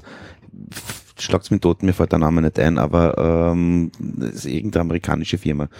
Und da, die haben mal ein lustiges, äh, gibt's auf YouTube, glaube ich, sogar noch das Video, haben sie zwei ähm, Chatbots zweiter Variante gegeneinander antreten lassen, sozusagen ein Minimal-Turing-Test, so auf die Art, ja. Wann kommt welcher von den zwei Bots drauf, dass der andere ein Bot ist? Das Gespräch hat eine Viertelstunde gedauert. Sind Sie drauf gekommen Sie überhaupt? sind draufgekommen. Also schon. Du bist ein Bot, war das letzte. Finde finde ich interessant, dass er überhaupt auf die Idee kommt, weil das ist ja auch schon eine Frage, nicht? Ob das überhaupt ein Ziel ist, von einem Naja, Bot ich glaube, das, herauszufinden, dass ich der andere glaub, das ist. Ziel war herauszufinden, ob Okay. es ein Bot ist oder ein Mensch. Okay. Das Ja. war das Ziel. Aber- ja. ich, ich, äh, ist, heutzutage ist es Variante 1, zumindest soweit du weißt, wobei es gibt dann schon jetzt auch mit diesem Google Pixel den neuen Assistenten oder Amazon Echo, die sicher nicht äh, Agents sind, sondern wo es de facto wirklich um künstliche Intelligenz oder zumindest Sprachverständnis Neuronale geht. Netze. Also Ja. Da gibt schon andere Beispiele, die sind nur nicht auf Bot-Ebene, sondern eher in Sprachsteuerungen heute. Okay, aber es ist momentan, dieser Hype ist immer noch, Also definitiv die Großteil ist nicht durchführen und es ist auch nicht deswegen schlecht, also es kann durchaus doch auch besser werden, weil bei Formularen langsam durch und statt durchgeführt zu werden mit einzelnen Fragen und direkt Antworten zu geben, ist für manche ja auch schon leichter oder verständlicher vom Ausfüllen. Also deswegen sage ich ja, es muss nicht immer künstliche Intelligenz sein, es kann allein durch dieses Hin- und Herschreiben für manche schon einfacher sein. Weil ein Formular ausfüllen ist immer eine große Hürde. kann ich da Klar. frei schreiben? Also der, der Bot stellt mir insgesamt sieben Fragen, sage ich jetzt, oder wird du auf die sieben? Nacheinander quasi. Nacheinander, genau. Und ich kann aber auf jede Frage frei antworten. Ja, Oder mittlerweile gibt es auch so Interfaces, wo du einfach Auswahl kriegst und einfach nur noch draufklickst, damit es noch schneller geht. Also das hat schon ein paar so User-Interface-Elemente zusätzlich, Okay, dass du aber nicht ganz- schreiben musst, sondern Das finde ich extrem langweilig. Und die freie Antwort ist ja nur pseudofrei, weil im Endeffekt du gibst halt eine Antwort zurück und dann ist, wird diese Antwort gepasst und entweder sie wird erfolgreich gepasst, dann hat er die freie Antwort verstanden. Wohin wollen sie fliegen? Nach Frankfurt. Nach Frankfurt, nach ist ein Füllwort, kann ich aus einer Datenbank rauskicken oder kann sagen nach, das ist offensichtlich das Ziel. Ja.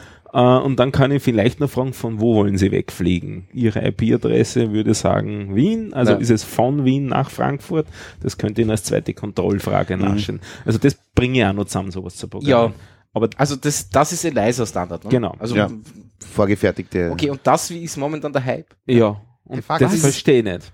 Ich verstehe das auch nicht. aber ich, Also das ja, man muss in, ich glaube, Also aus was- der Technik-Sicht ist es vielleicht kein Hype, aber aus dieser Umdenken zu sagen, es gibt quasi eine Generation, die eigentlich mehr WhatsApp als Web ist, ist es einfach da ist es interessant. Ja. ist es extrem interessant, weil es gibt einfach ganz viele Leute, die eigentlich nicht in den Webbrowser wollen, in Google was eingeben, was suchen, eine Linkliste kriegen, sondern die eigentlich lieber irgendwem schreiben würden, äh, sagen wir ein Restaurant, ein Ja, indisches, das Buch mal einen Flug. Aber wie finde ich, Flug. wie Ja. finde ich diesen Bot? Den finde ich ja dann auch nur über Google, oder wie? Oder ich mein, Nein, ähm, das ist eher Also- anders betracht, zu betrachten. Also äh, eben Snapchat als Beispiel. Du bist in Snapchat und du hast als Freund den Bot drinnen, bla bla bla und sagst, hey, by the way, ähm, buch mal einen Flug. Okay. Und der fragt dich, wohin waren, Wohin und dann fragt er dich einfach die Details ab und dann sagt er, das kostet so und so Und viel. am Schluss gibt er dann quasi eine Liste aus, das habe ich jetzt verstanden, das wäre Genau. der Flug, und passt dann das so? kannst und du, sagst ja, das nein. geht so weit, dass Passt mittlerweile buchen, auch, Alter. und, und Ja. dann kannst du auf, mit einem Klick bezahlen, weil Facebook Gut, bezahlt. ja, ja. Naja, aber du verlierst die Plattform nicht. aber das aber gar nicht einmal mit einem Klick, sondern mit- mit einer Rückmeldung in dem Sinn halt. Ne? ja, aber das oder hat jetzt- einem Action-Button. Ich sage, da gibt es so Interface-Elemente schon in diesen Okay, Chats. nein, äh, finde ich langweilig. Ja, und Entschuldigung. Aus der technischen Sicht ist es wahrscheinlich langweilig, aber aus der User-Sicht und aus Nein, nein, dem, was da gebe ich, da gebe ich weil dir du recht. diese Plattform aber, aber, endlich hast. Ne? Du, nicht wie früher. Früher hatte ja jeder diesen Personalassistenten auf der Webseite, mit dem du gechattet hast, Ja. aber eigentlich war das immer auf die Webseite und dann erst wieder chatten oder suchen. Das, ja, aber jetzt überspringst du dieses, ich gehe auf eine Webseite, um dann mit dem Assistenten zu chatten, sondern du schreibst es einfach direkt. Ne? Egal, ob es jetzt ein Bot ist, ob der Ja. logische Antworten gibt. Ja? In Wirklichkeit bin ich schneller für manche. Für manche ist der Weg einfach dieses Webseite öffnen, dieses umständliche. Ich Und glaub, kombiniert in weiterer Ja. Folge mit ja, so, du verlässt so, so, halt eben, Genau, wie du gesagt hast, nicht, ne?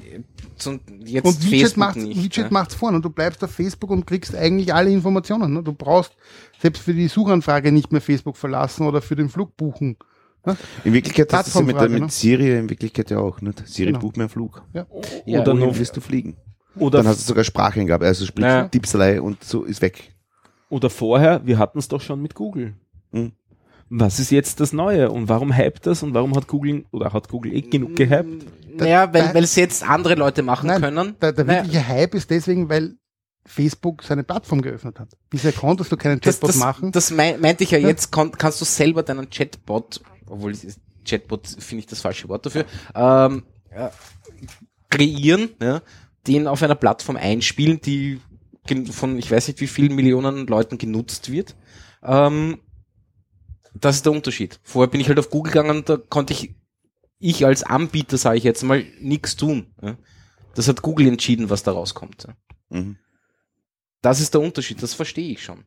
Aber Wir, ich- ich sage vorher, wir werden furchtbare Dinge sehen bei diesen Bots. Unheimlich schlecht programmierte Das- Dinge. Also Naja, gut, Widget hat bewiesen, es geht. Also es ist, glaube ich, nicht mehr so, dass man darüber nachdenken muss, funktioniert so ein Ökosystem, sondern ich glaube, die wirkliche Frage wird, welches wird sein. Ne? Aber, Ja. aber es Ja. geht darum, es, es geht heißt, es wird benutzt. 700 Millionen User monatliche Okay. in China.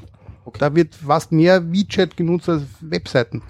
Es gibt viele Firmen, die sind nur noch auf WeChat, die haben nicht mal eine Webseite. Okay, Also auch Content-Firmen, weil das nicht mehr relevant ist, im Web zu sein. okay. Hat sicher auch mit diesen Zensur und Web, also China ist sicher ein bisschen anders aufgestellt. Ich glaube schon, dass man es nicht eins zu Europa und mit dem Web und der Entwicklung, Ja. zu, aber trotzdem zeigt es, es kann so eine Plattform funktionieren, wenn sie so eine Größenordnung hat und Facebook hat so eine Größenordnung. Ne? Ja, Deswegen ja. ist es jetzt der Hype, weil Facebook gesagt hat, man kann plötzlich externe Services Ja, ja, anbieten. genau, Ne? darum, das ist eben der Unterschied. Also der Keypoint jetzt für, für diese Geschichte. Gut. Äh, Gut. ja, ich ich gehe mal lieber in Richtung ich finde es viel spannender in Richtung künstliche Intelligenz Genau. zu gehen. Ja. Das wäre Genau. eigentlich nur der Brückenschlag genau, gewesen. Genau, ne? genau. Und gibt es einen super Artikel, nämlich wo ein Amerikaner einen Turing-Test mit dem Facebook-Assistenten macht, der heißt M, Okay. um ihn zu entlarven, dass es kein Bot ist. Weil der Bot selber behauptet, er ist, Ist ein Bot. er ist ein Bot, felsenfest. Ja? Er ist quasi darauf trainiert, dass er einen Turing-Test besteht. Ja? Oder nicht besteht eigentlich. Eigentlich nicht besteht, ja. Genau. Ja. Und er schafft es aber, weil er es so macht, dass er in Google geht, ein Restaurant anlegt und dann dem Bot sagt, ich möchte in dem Restaurant einen Tisch reservieren und, und plötzlich kriegt er einen Anruf von einem Mitarbeiter von Facebook, der einen Tisch reservieren will. Hat er bewiesen, dass quasi der, der Messenger kann das gar nicht online buchen, den Tisch. Ach so, Es muss am Ende irgendwer anrufen und sagen, ich hätte gerne einen Tisch Tisch für 18 Uhr. ja, naja, gut. Eh, aber- Ja. Ja, aber die Frage ist, wann steigt quasi ein Agent ein und sagt, jetzt bist du nicht mehr der Bot, sondern eigentlich jetzt redest du mit einem Menschen. Ne? Ja, ja. Aber zu sagen, das macht alles der Bot vom bis zum Tisch reservieren. Ja, aber wenn, wenn, wenn das Restaurant nicht die Schnittstelle zur Verfügung stellt, dass der Bot das wirklich reservieren kann, ja, ist es halt schwierig. Ne? Eh, So. aber aus seiner Sicht ist bewiesen, es ist keine künstliche Intelligenz, Ja, die plötzlich einen Tisch in einem Restaurant ohne Buchungssystem reserviert, sondern Aber vielleicht war das ja wirklich ein Bot, der telefonieren nein, konnte. weil er hat ja mit dem. Menschen geredet, der da andere. Ja, ja, oder aber oder er das hat ein ein Mail Bot an einen war- Typen in Indien geschickt, der anruft. Ne? Ja, Wäre Also, ein Klassiker. Können wir gern verlinken. Ich finde, das ist eine super klasse Geschichte, wie ein Mensch sich quasi bemüht, einen Bot zu überführen, dass er es nicht ist. Ne? Also allein dieses typische, dieses Messen. Ne? Und dann möchte ich zwei andere Geschichten, weil ich die sehr faszinierend fand und nicht in dem Detail gerade wusste. Und das ist zwar ein- einerseits dieses, es ist viel billiger geworden, künstliche Intelligenz. Also Watson, IBM zum Beispiel. Watson ist ja der Nachfolger von Deep Blue, der dann Jeopardy gewonnen hat, nämlich schon die Frage zur Antwort dir Ja. sagt und nicht mehr nur die Antwort quasi jetzt im übertragenen Sinn. Und das wirklich spannend ist, ja, dass diese Schnittstelle eigentlich kostenlos ist, mal im ersten Schritt. Ja, Also früher hat es Millionen gekostet, künstliche Intelligenz einzusetzen, jetzt kostet nix in Anführungszeichen, weil wenn Mhm. wir viele abfragen, kostet am Ende wieder was. Ja. Aber allein, dass es die künstliche Intelligenz jetzt massentauglich ist, ist ja schon dieser Schritt, das heißt ja immer künstliches oder äh, sage ich mal kognitives Zeitalter. Ne? Künstliche Intelligenz sagen ja alle voraus und in Zukunft wird dann immer dieser Satz geprägt, alle. Wissenschaftler sagen, in Zukunft wenn, wird alles doppelt so schnell da sein, wie du glaubst. Wenn du sagst, in zehn Jahren gibt es das fliegende Auto, dann wird es in fünf Jahren so sein, weil die künstliche Intelligenz wird alles lösen. Übertrieben, überspitzt formuliert. Und trotzdem gibt es halt immer mehr Beispiele, die dann trotzdem dorthin führen. Also Facebook, die quasi all ihre Bilder mit Alttext, also mit Beschreibungstext versehen, nämlich mit künstlicher Intelli- Intelligenz. Also da, die haben das Problem, dass die Bilder nicht beschrieben sind, was drauf zu sehen ist für Blinde. Das macht äh, quasi ein künstliche Intelligenz ist immer das Überbegriff, aber Ja, in Wirklichkeit wird es ausgewertet und wird gesagt, was ist auf dem Bild alles also zu sehen. wirklich das Bild an sich wird ausgewertet. Genau, und dann kann man relativ gut. Da ist ein Lastwagen und eine Katze drauf, was auch immer, keine Ahnung. Genau, die lächelt sogar. Bis, also zum Teil Gibt es wirklich lächelnde Katzen? Na gut, wie auch immer. Und- Äh, Und andere gute Beispiel ist, Microsoft hat ja auch so eine ähnliche Schnittstelle mit künstlicher Intelligenz. Die haben ja quasi ganz viele Pornofilter arbeiten damit. Ne?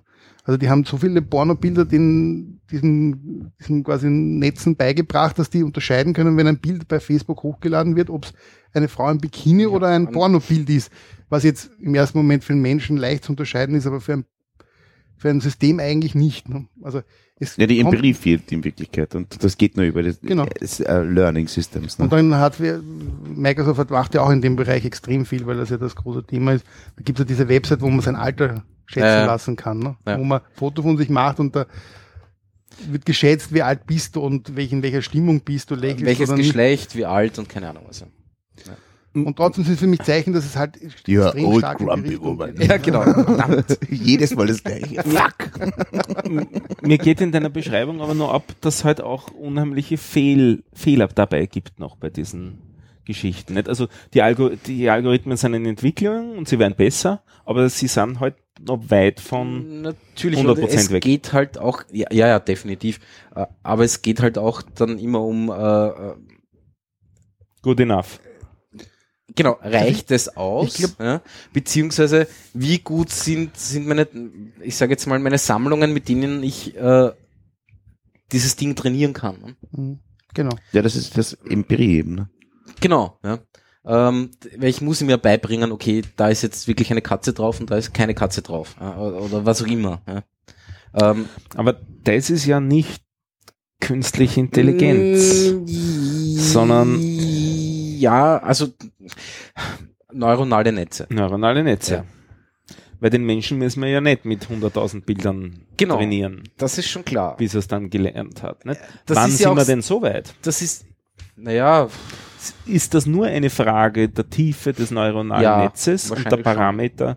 Die dann noch nicht äh, weit genug gedreht worden sind? Also sprich, sind wir am Weg dorthin, Ja. dass man in Zukunft eben nicht mehr mit Millionen Bildern trainieren muss, sondern nur mehr zehn Bilder zeigen muss und dann hat er okay, geknissen? gut, das, das ist, ein, ist eine Ich- ich gute glaub, Frage. Da, ich glaube, das ist viel, viel weniger die Frage, weil der Prozessorleistung kostet nichts, es spielt keine Rolle mehr. Also ich glaube, es geht im ersten Schritt vor allem darum, ich, ich habe so viel Daten und in Wirklichkeit geht es ja immer um diese Frage, wer liest all diese Daten, die gesammelt werden. Am Ende ist das der Schritt, nämlich man wirft das alles dort hinein und der gibt einem schon die Fragen und die Antworten mit, weil er Jetzt, jetzt quasi Algorithmen erkennt. Also ich glaube schon, dass das ein, so insofern ein, eine Veränderung herbeiführt, weil ich glaube, diese ganzen Datensammlungen, von denen wir immer reden, egal ob es private Daten oder was auch immer im Internet von dir alles, damit werden die Daten erst überhaupt zugänglich. Ne? Und wenn du dann denkst, das kostet keine Millionen mehr, das zu machen, sondern jeder, der viele Datenbestände hat, kann das relativ kostengünstig nutzen, dann kommst du einfach in ganz Das ist- anderen Aufbereitungen. ich stimme dazu, aber das ist alles jetzt nur, glaube ich, sogar relativ kurzfristig interessant. Ich frage mich nämlich eigentlich was anderes. Sind wir in 25 Jahren dort, dass wir künstliche Intelligenz haben, die wir wirklich nicht unterscheiden können von humaner Intelligenz, von humanen Lebensformen? Ist der Turing-Test dann eigentlich gegessen? Und wird dann diese Sache sich so weiterentwickeln, dass wir bei diesem, bei der berühmten Geschichte der Singularität sind? Ja. Erleben wir das noch? Ähm, wer, wer sich für das interessiert, da werde ich einen, einen Link noch in die Shownotes Mhm. reinschreiben. Da gibt es einen relativ bekannten Artikel vom Ah, jetzt fällt mir wieder der Name nicht ein. Das ist ein, ein Running Gag in meinem Leben. Äh, von einem, einem berühmten amerikanischen Blogger, der äh, sehr ausführlichen Artikel geschrieben hat zu dem Thema, also Technologiefolgenabschätzung im Hinblick auf ähm, künstliche Intelligenzentwicklung in den nächsten 25 bis 70 Jahren, so in, Ja. so in etwa. Ja. Äh, why? Who's why? Wer ist why? Wie heißt der? Du Naja. willst es reinschreiben, wir werden es Ja, verlinken. genau. Gut. Ähm, ich habe momentan nichts mehr zu sagen. Wollt ihr noch über was reden? Dann gerne. Ein wichtiges Thema. Ja, bitte. AKG verlässt Österreich. Wien. naja, ja. Das hat schon Angst getan. Aber AKG, In dem Moment, wo es von Hamann Cardon Kommt- aufgekauft ja. worden ist, war das vorbei. Aber weil Ja, aber wenn so wir AKG Kopfhörer haben, ich muss das einfach loswerden, es tut mir leid. Eine Trauer. Aber die sind ja. Ja. auch nur designed in Austria, oder? Oder sind die Build in Austria? Nein, das glaube ich nicht, dass die in Österreich produziert sind. Das glaube ich auch nicht, weil das machst du schon länger es nicht mehr. Ehrlich gesagt. Naja, oh, eine Produktionsstätte gibt schon noch in Wien, ne? Aber, Aber für Mikros. für Mikros, ja. Für Mikros, ja. ja. Vielleicht ist das Mikro, das, nein, das dann auch sein. kann sein, ich weiß es nicht. Aber ja. Frage mal das Mikro. Hallo Mikro, bist du aus Österreich? Heute Gosch! ja, genau. Ja, du bist aus Österreich. genau. Genau. Aber zum, zum Thema künstliche Intelligenz ähm, noch an, so, ein- so ein kleinen, äh, eine kleine Idee. Zurzeit läuft das Ganze ähm, darauf hinaus, dass du irgendwo an, an, an Input generierst, sprich als Mensch den Input generieren musst für diese ähm, neuronalen Netze, die irgendwann einmal intelligent werden sollen. Was aber dazu fehlt zur Intelligenz, was ist Intelligenz überhaupt? Das ist einfach die Wahrnehmung, die gesamte Wahrnehmung und die Verarbeitung dessen. Wir nehmen wie wahr, wir nehmen über die Augen, Ohren, Nase, Haptik, was weiß ich, alles wahr. Und erst ab dem Moment, wo wirklich das alles sozusagen in einem System drinnen ist, können wir darüber reden, in Wirklichkeit, meiner Meinung nach zumindest. Weil dann sind alle Inputs vorhanden, dann kann, kann, kann die, die, die Kreatur sozusagen ihren Gott erschlagen. Ab dem Moment wird's kritisch. Aber früher noch nicht. Und das sind noch 70 bis 100 Jahre. Also- Einspruch. Einspruch, auch ein Blinder ist intelligent, auch ein, Nein, nein, das, das, das, das will ich ja nicht auslassen. Das, das will ich damit sagen. Also ein es Sinn es reicht, sage ich. Ein Sinn reicht, das glaube ich nicht. Aber es bin nicht, ich nicht überzeugt. also Also ich glaube, dass die Kombination Kamera- der Sinne und selbst auch ein Blinder hat sozusagen eine visuelle Wahrnehmung. aber für die mich, ist meisten es, zumindest. für mich ist es viel weniger die Frage der Sinne, weil auch eine Schnittstelle zu irgendwelchen Daten kann eine Art von Sinn sein für eine künstliche Intelligenz. Für mich geht es vielmehr um diese Frage, inwiefern ist er selbstlernend, also lernt er sich quasi selber besser zu werden. Genau dieses, ich brauche nicht immer mit neuen Daten, sondern er fängt selber an, sich die Fragen zu stellen, die ihn schlauer machen. Ne? Also, Selbstmodifizierende Algorithmen. Ja, ja. also ich glaube, das ist eher für mich so dieses, wo dann wirklich was anfängt, weil wer weiß, wo das hinführt. Ne? Wenn das lang genug sich mit irgendwas beschäftigt und mit sich selber, kann es schon eigene Schlüsse ziehen, quasi. Ne? Und Ja, das ist so wie in den 80er Jahren, diese, die, die Filme inklusive Terminator oder irgendwas, also dann schon 90er, aber wie immer. Ähm, wahrscheinlich davon geprägt, jetzt sind wir wieder wie alt wir sind. ja, Ach, Ja. da war ich noch ganz klein. Aber hab schon, hab schon all diese Filme Wargames gesehen. oder was auch immer, Ja, zum Beispiel, zum so ein Beispiel klassischer Wargames. Best, klassisches Mowerman wirklich oder irgendwas. Und wo er mit, wie mit Tic-Tac-Toe schlägt er dann und dass er nicht Genau. Ja, genau, ja. genau. Man kann Ganz nicht gewinnen, das ist Genau. die Idee dahinter. Ja, super. Ja, Sehr eh moralisch noch Ja, damals, Voll die 80er moralisch. Ui, ja, stimmt. Jetzt muss ich noch moralisch tu doch. 80er finde ich super. Was? Ist immer mein, meine, meine Kindheitserinnerungssendungen waren alle so moralisch, dass ich mir immer denke, also die 80er waren echt extrem moralisch, nämlich ich hatte Peri, die war die mit der Krebskrankheit. Das war nicht, Ich- das, das war nicht moralisch, das war deprimierend. Ja, aber deprimierend moralisch, weil im Sinne Ja, von, das Kind opfert sich für die Mutter. Niklas, die- der Junge aus Genau, Flandern. aber- ja. wenn, wenn man es zusammenlegt, das waren echt schwere Zeiten. Also heute Ich sind schon, wir ja. alle viel happy und glücklich und damals war alles eigentlich extrem deprimierend und Stimmt. Ja. moralisch. Ja, das ist wahr, ja. Bambi. Oh, Mama ist tot. Bambi. Ja. ja. Gut, Gut, hat- das war jetzt ein super Abschluss. Ich, ich muss es nochmal crashen. Künstliche Intelligenz, ja, Bambi. Bambi. Wir könnten ja jetzt die künstliche Intelligenz fragen, was. Ich würde gern, gern noch zwei Sachen Na, pitchen. bitte, tu, tu. indem ich unsere Zuhörer in zwei Gruppen aufteile, in die Nicht-Programmierenden, ja, also die noch nicht programmieren, genau. sich aber vielleicht für Weil prinzipiell sollte jeder programmieren. Genau. Ja. sich also, Wen ist die Frage? Na, ist egal. Und Den-? Ja, ja. Aber Sie sollten am anfangen damit. Wer sich für das Thema interessiert, ich mache mit der Anna Geiger einen Ja. Podcast namens Hour of Code, angelehnt an das amerikanische Programm Hour of Code, also wo jeder Mensch wenigstens eine Stunde programmieren können sollte, haben wir das ins Deutsche verballhornt, das Hour, die Schmerzen, die man beim Programmieren hat, das Uff der Erkenntnis, dass man dann doch hin und wieder hat und den Code, den man dabei produziert. Gibt es bisher zehn Folgen, äh, wo es darum geht, eben um Programmieren und Programmieren lernen. Das ist für die eine Hälfte der, der Zuhörerschaft. Für die andere Hälfte, die die programmieren und sich für funktionale Programmierung interessieren und vielleicht auch noch in Wien und Umgebung angesiedelt sind. Ich habe mit ein paar Freunden zusammen reaktiviert eine alte Usergruppe in Wien namens Vienna Beamers. Wie gesagt, ich interessiere mich gerade für das funktionale Programmieren und wir treffen uns jetzt alle zwei Wochen bei mir und hacken eine Runde Elixir, Phoenix oder sonst irgendwas da auf dieser OTP. Sehr unterschiedliche Leute, internationale Truppe, alles auf Englisch, diese ganze Geschichte. Wir haben Leute aus Neuseeland dabei, wir haben einen Core-Entwickler von CouchDB dabei, wir haben Okay. einen äh, US-Amerikaner dabei, einen Chilenen und einen Münchner. Also es ist eine lustige äh, Mischung von Wie Leuten. viel Platz hast du in deiner Wohnung? Also zehn Leute passen ins Wohnzimmer, das ist jetzt die Grenze, so lange machen wir es bei mir. Und wenn das einmal größer wird, dann werden wir einen anderen Raum Ja, auch finden. okay. Ja. Also wer da Und- Lust hat mitzumachen, Nur, nur kurz, Voraussetzung ist eigener Laptop mit installierter eigener Laptop VM reicht eigentlich oder- und man kann auch anfangen über Sachen reden und wir installieren die Sachen gemeinsam. Man braucht kein VM, wir können das Okay. dann drauf installieren. Es läuft alles unter Windows, Mac und Linux, Linux. was wir so tun, das Okay. ist alles kein Problem. Man redet ja am Anfang eher mal, um Ja, sich ja. ein bisschen kennenzulernen und so. Hab auch schon wieder neue Leute auf die Art und Weise kennengelernt. Das macht bisher viel Spaß und wir haben es bisher zweimal gemacht und jetzt pitche ich das Ganze so ein bisschen. Mhm. Ähm, am einfachsten äh, ist mich zu kontaktieren, entweder direkt, ich bin auf Twitter Informatom oder diese Gruppe, die heißt Vienna Beamers, also in einem geschrieben. Meetup-Gruppe ist das. N äh, nicht Oder- auf Twitter ein Nein, Account. Auf, auf Twitter, okay. Und dann kann man sich da weiteres ausmachen. Da fällt mir jetzt wieder was ein, ich muss. Ja, du Zu, zu, nur. zu, zum Thema nämlich. Du dich schon wieder entschuldigen. Ja, aber ja, den Entschuldigung, Wort Ich schon wieder was super toll. Überleg, künstliche Intelligenz, dann lerne ich Programmieren und das Schönste am Programmieren ist ja, dass am Ende das Ding tut, was du ihm willst, dass es tut.